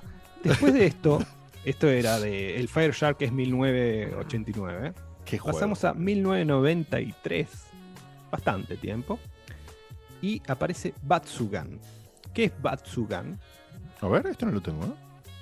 Es la- el antecesor del Resogan. Sí, estaba esperando a Sí, ver qué chiste salía con no, eso. no. Pero Obviamente, no se cuando lo leí, no hice, lo primero que hice fue pensar en Resogan. Eh, Obvio. eh, Y no tiene nada que ver. obviamente presentaba eh, lo, lo que es este, este género shmup en, en un eh, scroll vertical y el developer seguía siendo Towplan. Towplan.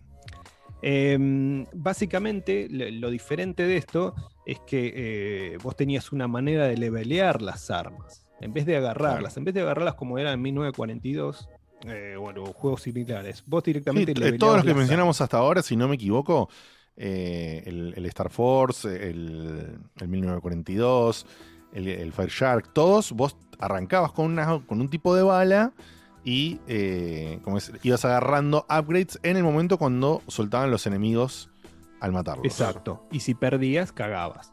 Perdías si cagado. perdías, cagabas esa arma. Vos acá tenías eh, una forma de levelear el arma específica, eh, que era más estilo RPG, ¿verdad? Que cuanto más lo usabas, ibas generando, eh, obviamente, mejor nivel. ¿Qué pasa? Este, este, este juego, después del primer nivel, que parecía igual que todos los demás, se complejizaba de tal manera, a, a nivel de, de- de una cantidad de balas que no era, no era reconocida ya por el mismo género, Claro. se ponía tan jodido. eh, incluso los, eh, los enemigos tomaban unos patrones que eran eh, también diferentes. Y bueno, este, a este tipo de género, de subgénero del, del shoot 'em up, se le llamó Danmaku, que significa barrage en, en inglés o eh, cor- eh, cortina de, de- de balas o bullet hell. Es un, es un género, es un subgénero japonés que significa esto. Sí, Además, que, eh, en realidad casi como que es una mecánica, Una mecánica. que destacó tanto que casi que inventó un subgénero. Claro, Pero en realidad claro. no deja de ser una mecánica. Es más, sí, es- mecánica. es- es- es- tu atención está mucho más puesta en esquivar las balas que en pegarle al resto. Y al Sí, resto le pegás cuando porque- le pegás. Porque la mayoría de las veces es dejar un botón apre- apretado Claro. para vos no parar de disparar un segundo y te vas moviendo entre las balas que de paso le va pegando al enemigo Claro. y cuando tenés un, un aire entre las balas Ahí te dedicas un ratito a pegarle a donde vos querés. Pero si no, vas pegando mientras esquivas. pero apuntás menos, estás más atento a tu nave que Y además por lo que veo en esto, obviamente quizás lo, lo- lo hizo algún juego anterior, pero viendo acá el video veo que también este ya presenta esa onda bien japonesa de que, de que elevar la experiencia es que, bueno, sos un piloto con un diseño de personaje re anime eh, o manga, que qué sé yo, que no, no es que te meten recomponente de historia, pero te, te empieza a vender la fantasía de que sos el Claro. piloto El piloto y no una eh, nave. sub claro, sos el piloto súper habilidoso manejando esta nave de locura, ¿no? Ernesto, gran jugador de Bullet Hells, eh, hay que decirlo. Yo le he visto en jugar a Bullet Hells a un nivel casi oriental, te diría. Mirá vos. Sí, sí, sí. Pero estamos hablando de Bullet Hells de Gameloft, no es que jugó a otros No, no, no, Bullet Hells en, en Mame, cuando estamos al pedo en Bullet Gameloft. Gameloft. Sí, sí, era irónico. Ah, ok, ok. No, porque Gameloft seguramente sacó un Bullet Porque Hell. estando ahí, la- o sea, estando ahí, laburar era una ficción. Era cada tanto, cada tanto se elaboraba. Bueno, justamente lo que está pasando ahora en pantalla son esa, es- esa cantidad de balas eh, Sí, sí, enfermiza, pero aparte fosforescentes, que era bueno, con este estilo también gráfico, intentaban competirle a, a estas bestias eh, 3D que se querían llevar es- esa, esa parte hipnótica visual eh, de las, de las, siempre hablando de los arcades, ¿no? De las salas recreativas. Sí, sí, por supuesto, Era donde, se supuesto. donde, se, donde aparecía toda la movida. Le, le- Pero le ¿qué otra compitieron al avance tecnológico gráfico, básicamente con droga de colores. Exactamente. Pero ¿qué otra cosa tenía eh, Batsugan? Tenía que, eh, adem- eh, en vez de tener un hitbox entero para la misma nave, Ah. tenía pequeños píxeles que definían el hitbox. Entonces, el jugador experimentado que sabía dónde estaba el hitbox de cada uno de los lados de la nave, podía pasar como un capo mal entre las balas.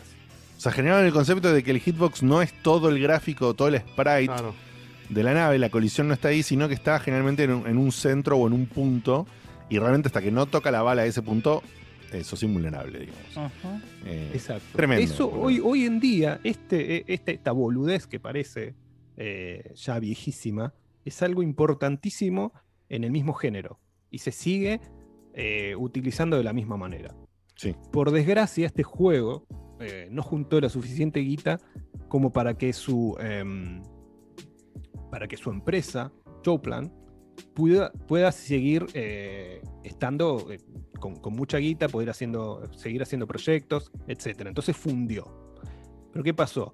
Refugiados de eh, Toplan eh, se crearon una nueva empresa que se llamó Cave, que significaba, era obviamente la, la- la simplificación de Computer Art Visual Entertainment. O Cueva. Mira vos. Eso era Cave. Que en 1995.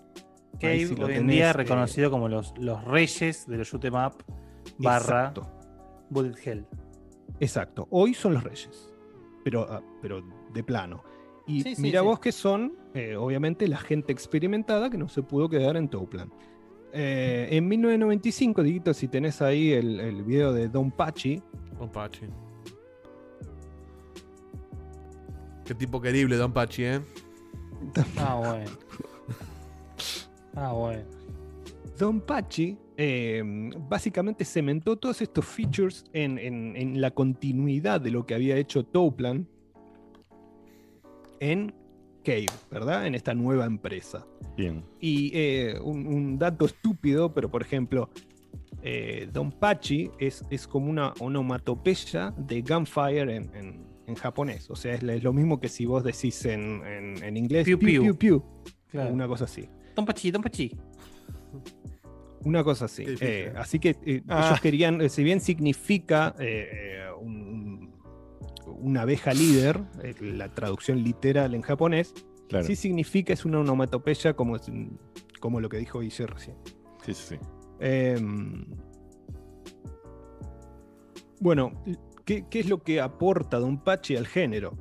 Don Pachi lo que tiene es em, que eh, en vez de, de- de darte puntos, por ejemplo, eh, específicos por cantidad de enemigos, eh, necesita que vos les, les pegues a tantos seguidos y, ¿cómo se llama? Haciendo un estilo de combo. Entonces, si vos no haces el estilo, sí, eh, si vos no haces un estilo de, de- de combo, o sea, de pegarle seguidos y rápido, la puntuación va a ser completamente diferente. Claro.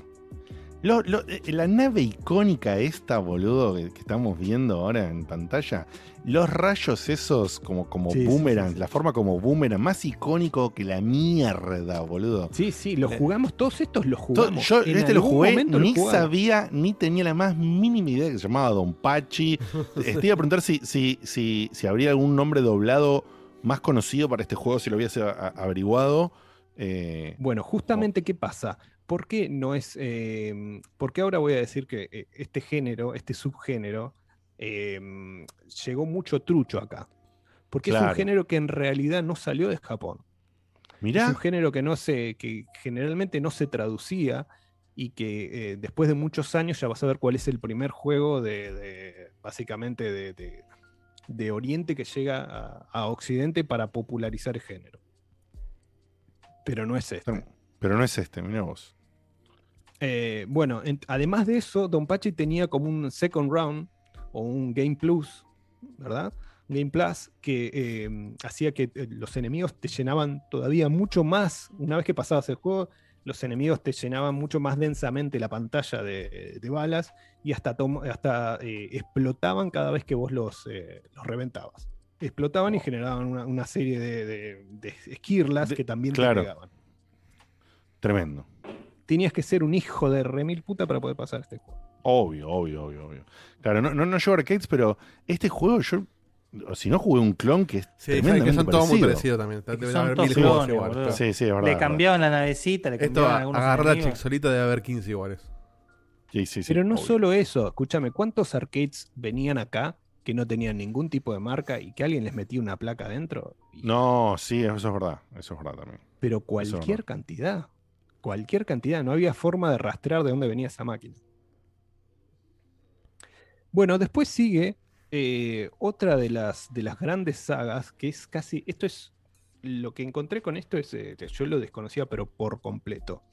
El eh, Toho Project. Ahí si tenés, Dieguito, el Toho 1, ponelo. Hay una línea. Hoy en día, el, creo que el último Sí. que salió fue el. Pero no es un shoot 'em ups, el Toho Luna Nights, que es tipo Metroidvania, pero Toho es una sensación. es una sensación. ¿Qué pasa? Em, Touhou inicia con, un- con su creador, Yun Ya, que eh, Yun Ya Ota, también conocido, obviamente con ese nombre, jodido, le ponen Sun, con, con, con Z. ¿Y qué pasa? Este tipo había tenido una, una idea en la secundaria que tenía de- de poder hacer un juego de, de una. eh, ¿cómo me sale damisela? No, no es damisela. Es. eh, a ver, espera que voy a, voy a buscar bien la, la traducción para que no se malentienda. Una Miko. En realidad, Miko es como una. eh, es una empleada de un, de un shrine, o sea, un, un santuario japonés específico. Sirvienta, ahí está.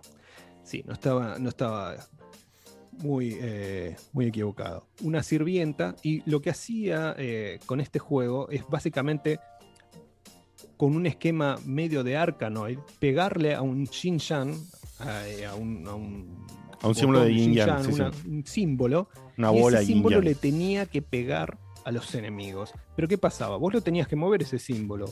Si ese símbolo te pegaba, vos también cagabas. Entonces, eh, vos tenías que esquivar el símbolo que vos movías, calcular cómo le pegabas y reventar a los enemigos o a los distintos. Una, eh, una, una especie de, de, de arcanoid, pero eh, sin perder la pelota al caerse, con rebote, y vos manejándola por cálculo de más, de más tipo un pinball. Una mezcla de todo eso, digamos. Es una mezcla de eso. Un tenis. Pero ¿qué pasaba? Este tipo, lo que, ¿por qué tenía Claro. esa idea desde la secundaria?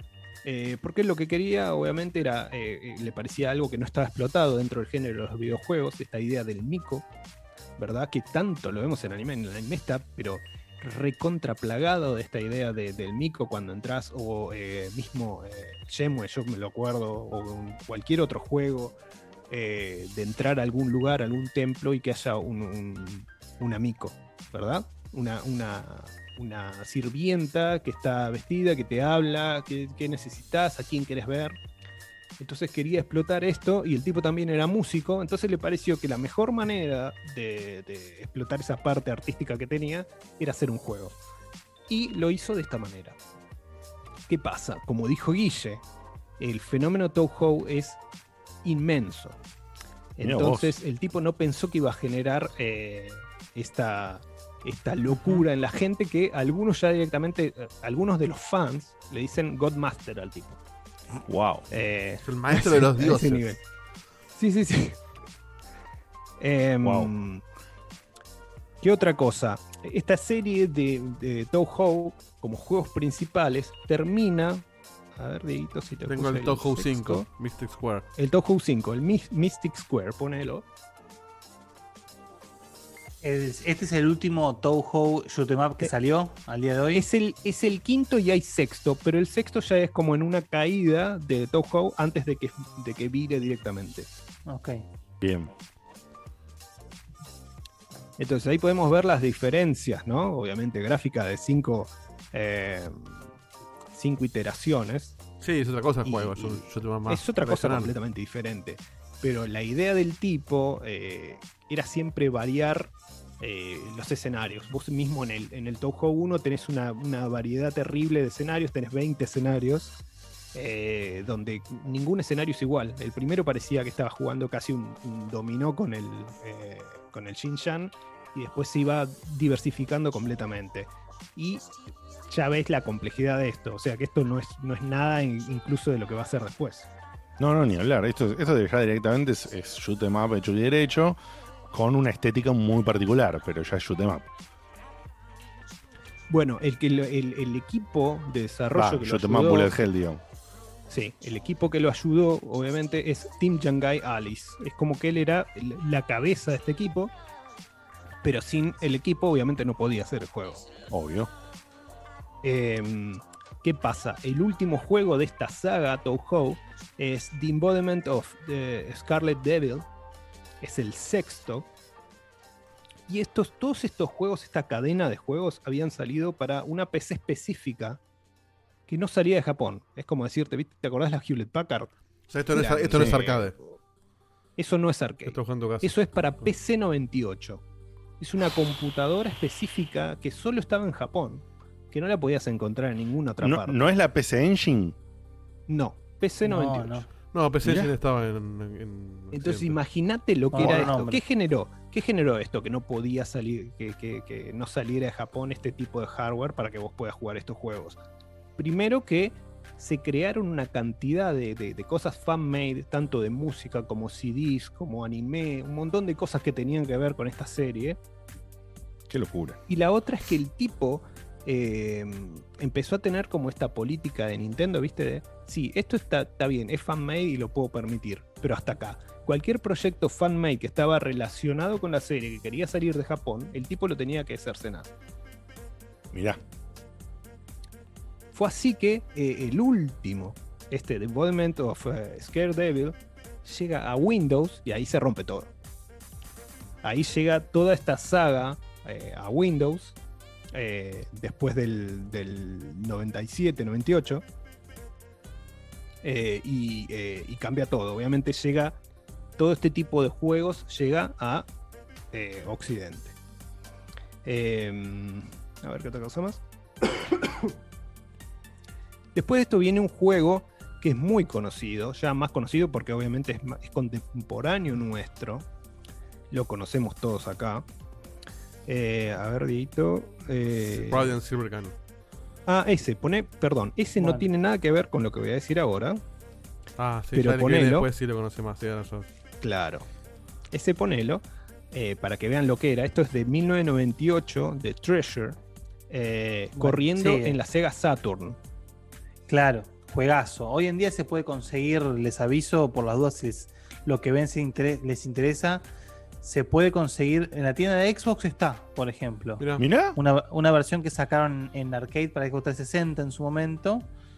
Juegazo. Este y otra seguramente va a salir en, en el, en lo que va a decir Seba, que es el Icaruga. Ese, claro, es el que viene Sí. ahora. Es lo que se viene ahora. Y, y eso de Xbox Arcade ahora lo voy a nombrar porque es, es la casa de muchos de estos juegos. Claro. Que, no los podés ver. Yo creo que es parte también de los años que tuvo eh, de acuerdos eh, Xbox Microsoft. con Sega. Claro. Microsoft con Sega.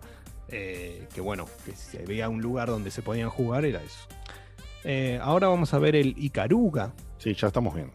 Ya lo estamos viendo. Este juego, eh, que en Y viene, realidad y viene- y salió- viene después otro recontra icónico. eh, este juego no fue de. eh, un- yo, siempre lo recordaba de Dreamcast. Pero este juego fue original de arcade. Este juego fue original Fue de la Naomi. Dreamcast. Sí, sí, sí. de la primera Naomi, que era básicamente una placa casi exactamente idéntica a la placa interna de la Dreamcast.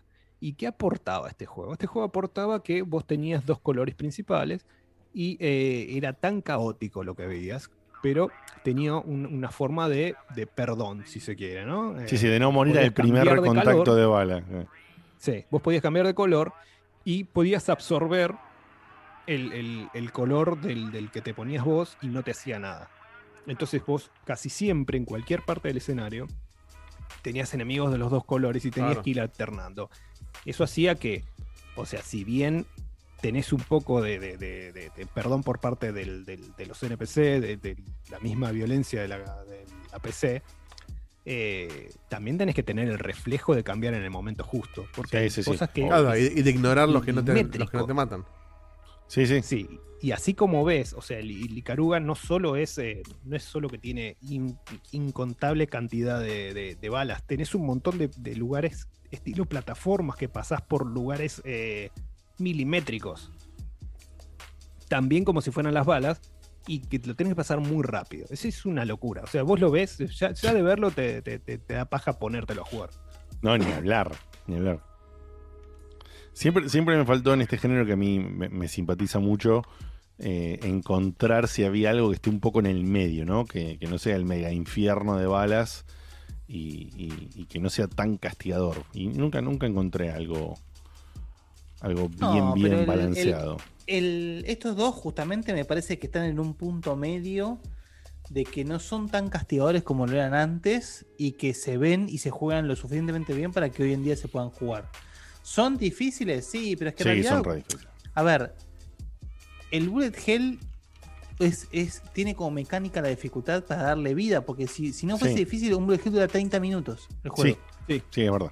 Es un, es un juego de antes, es un juego de los 80s reinventado, pero no deja de ser eh, el mismo juego. No, no, una aclaremos que, enfermiza. sí, a- aclaremos que por ahí un juego de estos tiene cinco niveles. Tal cual. Entonces, son un infierno, pero son cinco niveles. Si los pasaste, terminaste el juego. Si fuera fácil, como dice Guillo, te duraría 20 minutos. Que encima muchos de estos juegos que tienen rejugabilidad en cuanto vos lo ganás, sacás una nave nueva, lo jugás con esa nave, sacás, etcétera, etcétera, etcétera. Tal cual. Bueno, ¿qué pasó? Eh, obviamente el juego que mostré antes de Saturn tenía, eh, eran los mismos creadores que este juego, que Ikaruga, que era Treasure. Eh, y después, parte de estos eh, muchachos, junto con, con Taito, también hicieron, eh, y, y con los creadores de Gradius 5, que ahora lo vamos a mostrar también, Dieguito. Sí, Gradius. Este juego que eh, sí que parece un poquito más eh, leve en cuanto a, a, a lo que veníamos viendo de eh, Ikaruga o Don Pachi. Sí, aparte Gradius para mí hizo también algo que es que se puso también como muy, muy icónico en side scrolling. Justamente, Exacto. es como que vos tenés a Ikaruga muy, muy arriba, muy icónico en lo que es vertical scrolling y, y Gradius fue muy, muy conocido eh, por, eh, por el tema de- del side scrolling y por el tema de, de los upgrades con la barrita.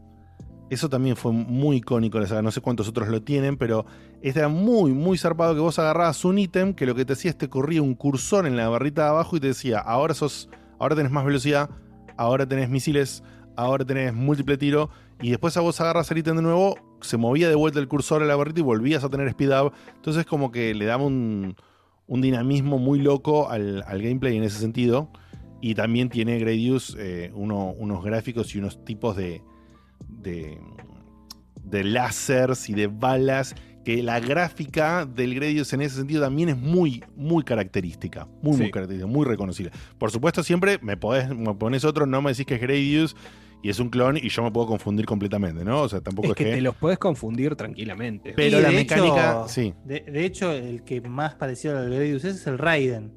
Sí. El Raiden es bastante parecido, Eso, por ejemplo. eso lo te iba a decir. Y el otro, eh, eh, para mí, súper icónico, en- es el Raiden, justamente, que comparte muchísimo, muchísimo con el, con el. De por sí, yo creo que jugué más veces algunas iteraciones de, del Raiden que del, que del, que del Gradius. O sea, lo, lo tenía, pero yo creo que jugué más a- al Raiden. Jugué por lo menos dos o tres iteraciones. ¿Qué pasa? Estos juegos, o sea, no, no es casualidad que este juego eh, y que el, el- el juego de Dreamcast vengan a Occidente. O sea, es Obvio. una época donde que, que está bien aceptado el género. eh, este es de los primeros juegos que salió para PlayStation 2. Entonces tuvo eh, como un lanzamiento mundial, entonces es otra cosa. Es, es algo que, que ya se puede confiar de que va a vender bien en cualquier mercado, que tiene traducciones en inglés, etc. Después de esto, eh, obviamente lo que yo decía, eh, los, los creadores de, de- de- de- de Treasure, junto con eh, Taito y lo- los que laburaron en Gradius 5 y Karuga, también hicieron otros dos juegos que son Border Down y Strania para Dreamcast también. Pero bueno, no fueron grandes éxitos, por eso no, no- no puse los videos. También Ikaruga tuvo un port para GameCube y, y fue uno de los uno de los juegos más jugados en, en un montón de, de competencias eh, de, de- de- de este tipo de géneros que también se hacen. Uno pensaría que no, no- no se hacen competencias de este tipo de género, pero sí se Eh, hacen. se hace. Y como decía Guille, em, Xbox Live Arcade es el, eh, es, es el lugar donde uno puede encontrar la mayor cantidad de estos juegos. Em, hoy por hoy que es- está lleno en Xbox Live Arcade, algunos están pasando a mobile. Eh, eh, también vi que eh, nombraron el Jamestown, que es uno de los juegos que voy a hablar también. Sí. Eh, Sí, yo no lo nombré porque lo vi en la lista y sabía que ibas a llegar. Bueno, si querés, Diguito, pone el Ketsui de Cave. ¿Cómo, cómo, cómo? Acá vol- volvem- volvemos a Cave.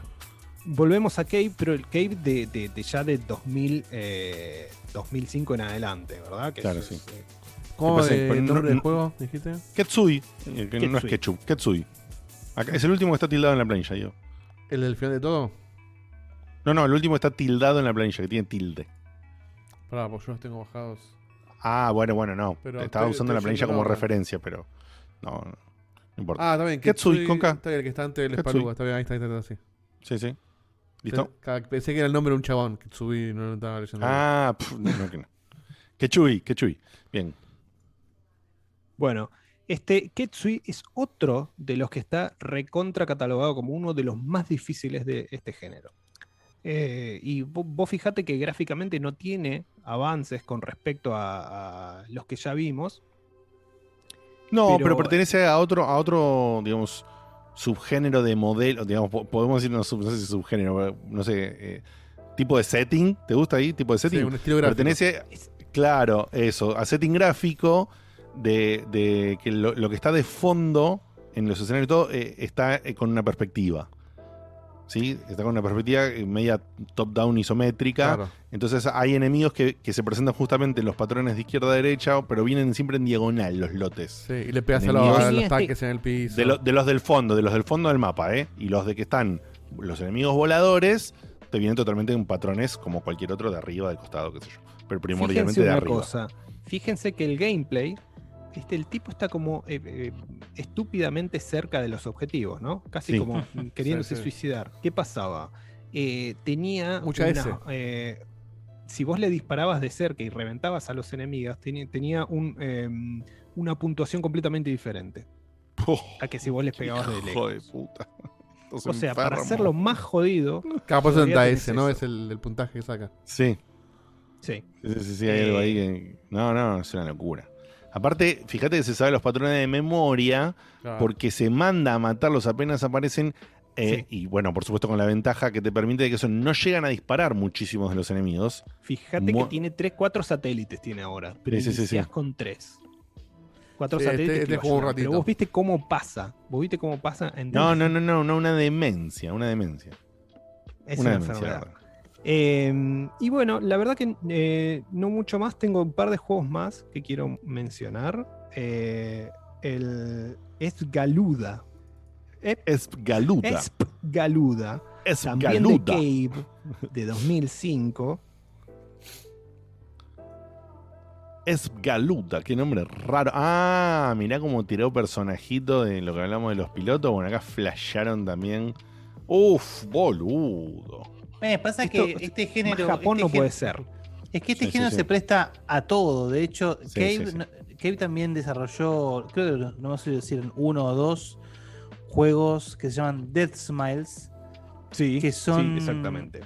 Que son shoot 'em ups, no le jodo, ¿eh? donde manejas lolis góticas Sí. que le dispara a bichitos japoneses. O sea, de por sí, yo no sabía bien para dónde iba a ir Seba. Y una de las imágenes que está en una de las dos tapas de la, la portada del programa es una Loli disparando balas. Ahí está, bueno. Sí, ahí justo- y- tenés. No sabía Bueno, para el dónde lo- iba a ir el- pero. El bizarro este que estaban los. que jodíamos con cañales, que estaban los putos todos trabados y eran negros. Ah, también. No sé el Joaniki. Ese, Joaniki. Ah. Joaniki también, sí, sí. Era un juego, también es un shoot 'em up con una clara tendencia homosexual, donde se ríen de situaciones que los japoneses identifican como homosexuales. Eh, y bueno, e- es, es bastante cringe el juego. Ahora, en, en- este orden de, de- de- de tratar de hacer shoot 'em ups de cuanta cosa se te imagine, de hecho, King of Fighters tiene un shoot 'em up. Hay un shoot 'em up donde manejas personajes King of Fighters disparando a cosas mientras vuelan en naves. O sea, listo, ya está. Ya está. No Sí, tenés sí, ningún sí, tipo sí. de parámetro. Es decir, tiene que haber un shoot ahí donde manejas, no sé, a Babi Algo. Chilopar, una cosa por este sí. Tremendo, tremendo. lo haga. Y Bueno, quedan, pone- quedan Ahora, tres la- la- juegos. Ah, Sí. mira. Pues yo te quiero hacer una pregunta. Yo tengo uno para recomendar también, que no está en la lista. Pone Dieguito, poné lo- lo- los videos que, que quedan sí. un cachito. Todas Poné las el- preguntas son eh, más que bienvenidas. Bueno, pero Eh, cuando termines, cuando termines te quiero hacer una pregunta. Por supuesto. Eh, pone el, eh, sí, el Mushime Sama Mushihime Sama. Futari Ujú. De 2006. 2006 ya mucho Este no me reciente. acuerdo de quién carajo es. Eh, Qué a bizarro. Estos los jugué yo, sí, los Mushihime. Qué bizarro, boludo. Qué bizarro. De Cave también. ujú. Mirá, sí, Sí. sí. Este, este, fíjate que tiene, es como. Sí, arriba son naves, video, Cave 2006. pero, pero es medio medieval. ¿Sabes que eh, lo, atacan dinosaurios? Eh, cualquiera. eh, sí, Ahora, vos- pero pero, fíjate vos- lo que es- pero igual estás en, un, es la en un demencia. ente volador. Sí, es un, es un delirio todo. Fíjate lo que es la, Totalmente. la- la demencia y cómo no se mueve. El tipo siempre se mueve en línea recta, vas a ver, ¿eh? Lo poco que se mueve, ahora cuando el. Ahí cuando, cuando estamos viendo, el dragón lo, lo- lo- medio que lo cerca Sí, con, sí, el, sí, sí. con el fuego. Sí, sí, se mueve a, a- a movimientos, eh, en, cuando las balas son un poco menos, movimientos horizontales determinados, y cuando las balas hay mucha, mucha bullet hell, justamente se mueve milimétricamente avanza, un cachito, Milimétricamente. tiqui, tiqui, tiqui, tiqui, porque sabe que es la posición donde el patrón no lo va a tocar por un instante hasta que se mueva a la otra posición. Es una locura, una locura. Realmente una locura. Este es Jamestown. Es Jamestown. El pueblo de Santiago. Iba a el decir que... que- justamente el Jamestown es uno de los que se volvió más popular, justamente. Sí. que bien de Occidente ese. Exacto, de 2012, y, lo nombraban en el chat como uno de los más accesibles, y sí, es uno de Sí, los más accesibles dentro de todos estos juegos que vengo diciendo. Es uno de los más accesibles, pero tiene un- una, un, eh, una alerta. Que si vos verdaderamente querés sacar el, el- el final pulenta del juego, la, la parte final se vuelve extremadamente jodida. El Pero dentro de lo que es el, el- el- la, la- lo que es la dificultad del género es como un oasis. Sí. Y lo que tiene el, el, el, el Jamestown, que es, no sé cuántos juegos lo tienen, lo tienen, pero no sé cuántos lo tienen, es que tiene un eh, scroll horizontal parcial. Claro. ¿Sí? O sea, vos, vos no, no es la pantalla fija a tu ancho, ¿sí? Sino que Ah, vos, si a la izquierda hay, hay, hay un poco más de izquierda, hay un poco más de pantalla a la izquierda y un poco más de pantalla a la derecha. O sea, no estás en, no estás encerrado en los límites de la pantalla o del, del viewport, de la parte que vos ves, sino que tenés un margen de acción hasta que llegas al verdadero borde de la pantalla izquierdo y al verdadero borde derecho. Que eso hay juegos que lo tienen. Sí, no, es un pero- lindo, es un simpático. Pero, No, es, pero una, aparte, es fíjate- una- es una variedad. Bueno, aparte acá incluso lo- tira, puede disparar para todos lados en 360. Sí. Dispara para todos lados y fíjate que, eh, o sea, la velocidad en que, en que scrollea para, para adelante es mucho menor. También la Sí, porque- velocidad de los... Claro. O sea, es como, es como muy diferente la velocidad de tus proyectiles que la de los enemigos. Es Sí, muy, lenta la de los enemigos. Eh, por eso es más accesible. Pero bueno, igual la cantidad de, de- de, de cosas en pantalla es, es zarpada y los diseños están buenísimos. Y este, como decían en, en- en el chat, 200 pesos está este juego en Sí, Steam. no. Sí, sí, Así sí. que es Bueno, aquí hay otro, hay otro recomendado. Don Pachi. Don Pachi. Y el otro es el eh, Dodonpachi. Tartamudo, Dodonpachi. es Don Pachi tartamudo. Sí, Saida- no, no, seguramente se han agregado en la palabra porque ya venían varios llamándose Dodonpachi, algo. Sí, ese, y este es ese Dodonpachi, eh, Saida Yohu. Saida Yohu, o Dohou, O, o, o Saida Yoju, ponele, Ah, bueno. sí, de 2012. Alto también ACB También. ¿Cuánto, cuánto trío vamos a Este es considerado el juego más difícil Ah, de todo el sí. Sí. del género.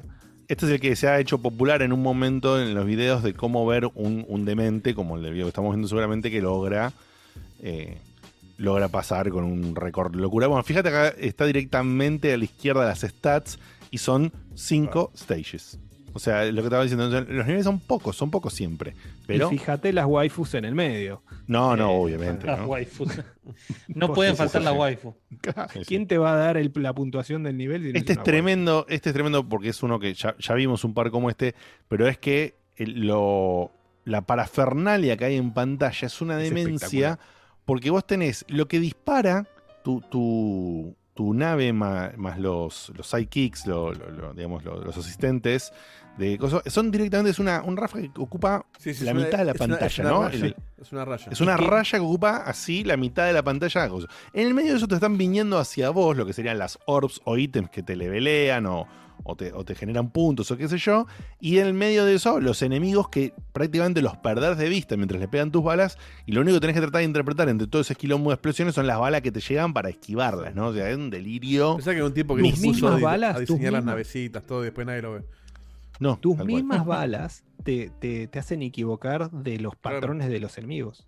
No, O sea, no, si vos es, no eh, sabes, si vos no sabes exactamente dónde vienen las balas de todos los enemigos del nivel, perdés. Es impasable. al Me hace acordar No, al, no, al- al- nave, que se va, justo entre la nave iba ocupando cada vez más pantalla hasta que no veía Sí, nada. sí.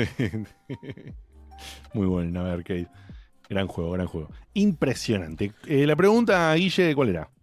Finalizado La ya. pregunta, damos- es, la pregunta es si finalmente Seba, ¿qué decís? Es el, el, el- ya me olvidé el nombre del juego, boludo. El, El Returnal. El, que dije, el Returnal, ¿es un Bullet Hell? Es medio bullet hell, po- poco. Bueno, de Es hecho, un el- estilo. el- los Mm, Nier un también estilo. son bullet hell de alguna manera, por momentos. No, no, no. No. Tiene no. parte. Incorporan, que, o sea, incorporan claro, tiene parte. alguna que otra mecánica. Incorpora, exacto. Incorpora. Para mí- in- No, ni en pedo Te bullet la, dejo, te la dejo picando, Kutu, si lo querés traer vos, el informe. Mira, ya te estoy dando material para que sigas laburando como Nisa Full hasta ahora. ¿Qué pasa con todo esto y los Twin Stick Shooters? claro. ¿Entendés? O sea, la realidad Bueno, también es una mecánica. es una mecánica también. Y, y la mecánica de Twin eh, Stick Shooters eh, Es termina medio- teniendo. Sí, es medio un shoot 'em up con bullet hell también, nada más que no. Claro, es que es que no es shoot 'em up, es shoot 'em up, pero no pertenece exactamente a este mismo subgénero.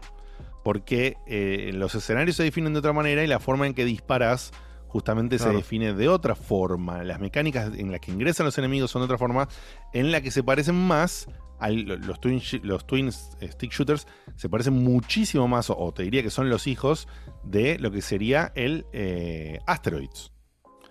Y no de este tipo Claro, sí, es verdad. de, de Bullet Hell. Hay una diferencia. Pertenecen a un mismo género, o, o un género similar, o un género hermano, pero no es lo mismo. Yo te quiero recomendar uno mirás- para. Sí. Sí, por favor. Si vos Para- mirás el, el Next Máquina, eh, Sí. que, te- que es también de Housemark, ese se asemeja bastante más a estos.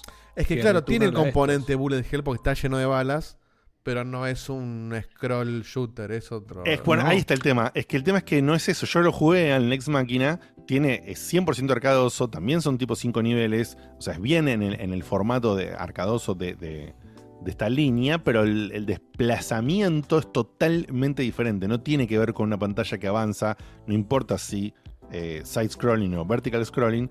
Sino que vos tenés también un desplazamiento como jugador en cuanto caminas y dónde apuntas Claro. con las balas. En otro tipo de planteo de cómo avanza el, el nivel. Digamos. Claro, en Resogun es totalmente. En Resogun es estática la pantalla, pero hay un desplazamiento lateral en su forma loca. Claro, quizás shoot 'em Eh, up es un género Twin Stick es otro y Bullet Hell es un subgénero de ambos. Son todos subgéneros. Un modificador El de tema eso. es que, o sea, como decimos que, co- como dice Housemark, que, que Returnal es, eh, es, un, es un bullet hell, el tema es que al traducir este tipo de juego en 3D, ¿qué pasa? El, nove- el 80% de los proyectiles de los enemigos pegan en la misma pantalla y no te pegan a vos. O sea, vos Claro. no tenés que esquivar todos. Vos no tenés un lugar eh, abierto para esquivar todos los, eh, todos los proyectiles. Vos te- podés esquivar algunos, pero la, la mitad pegan o en el piso o en algunos de. en algunas montañas o en, en parte del escenario. Ese es el tema. También, obviamente, tenés la, la dificultad de que en vez de los enemigos venir y quedarse parados enfrente tuyo, te vienen a pegar, te buscan. Entonces es, que, es como un Sí, son, son variaciones. Este, este yo lo descubrí hace unos años, no es- ningún descubrimiento, es el Cinemora, pero a mí me gustó mucho. Que Sí. tiene, Sí, sí, sí, tiene sí. una, un- Juegazo. una vueltita que, que es que vos no tenés un nivel de vida, sino que tenés un... La historia del juego tiene que ver con que viajan por el tiempo. Este, y, y tu vida es el tiempo. O sea, vos cada vez que matás a alguien te suma este, segundos. Cuando te pegan te restan más segundos. Y el tiempo siempre va bajando.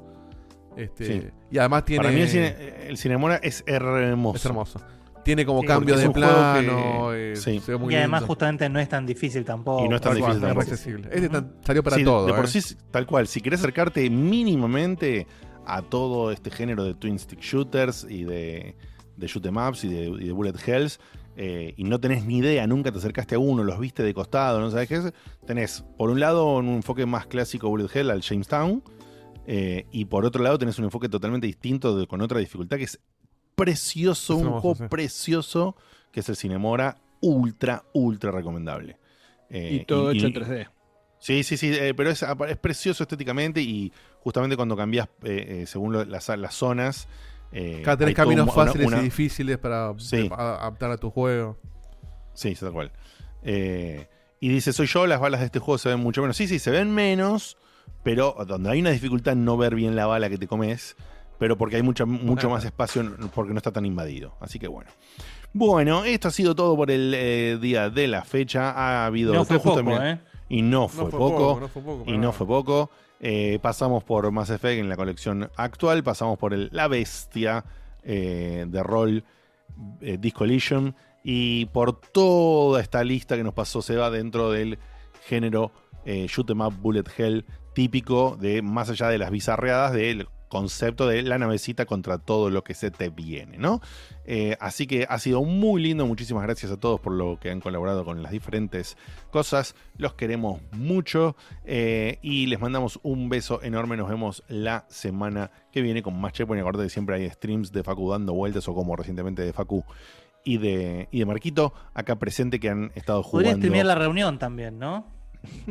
¿Cómo? Podría streamear la reunión, Facu, ¿no? Ya que te clava 8 horas de. Estuvo no bastante sé, activo cualquier del chat, ¿no? Se fue mucho la Sí, reunión. sí, sí, Parece así que, fue- qué sé yo. Bueno, nos vemos, nos vemos la semana que viene, los queremos muchísimo. Váyanse a dormir o lo que sea que hagan, o si lo estás escuchando en el día anterior, muchas gracias por continuarlo al, al otro día. Les mandamos un la beso. semana enorme. que viene. Adiós.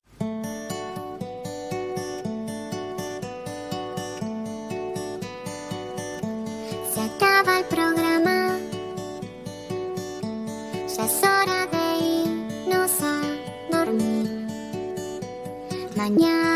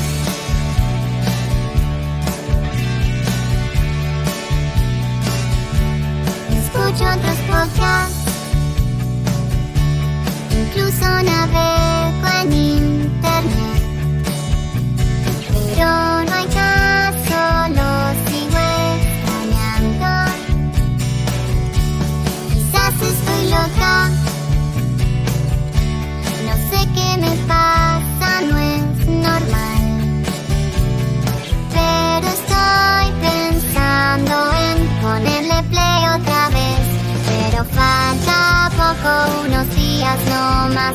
No me aburro nunca, aunque vuelva a escuchar a Diego te hablando cuatro horas de skate. Yo te banco y te vuelvo a escuchar. Desde la página vuelvo a escuchar. En mi teléfono va a escuchar.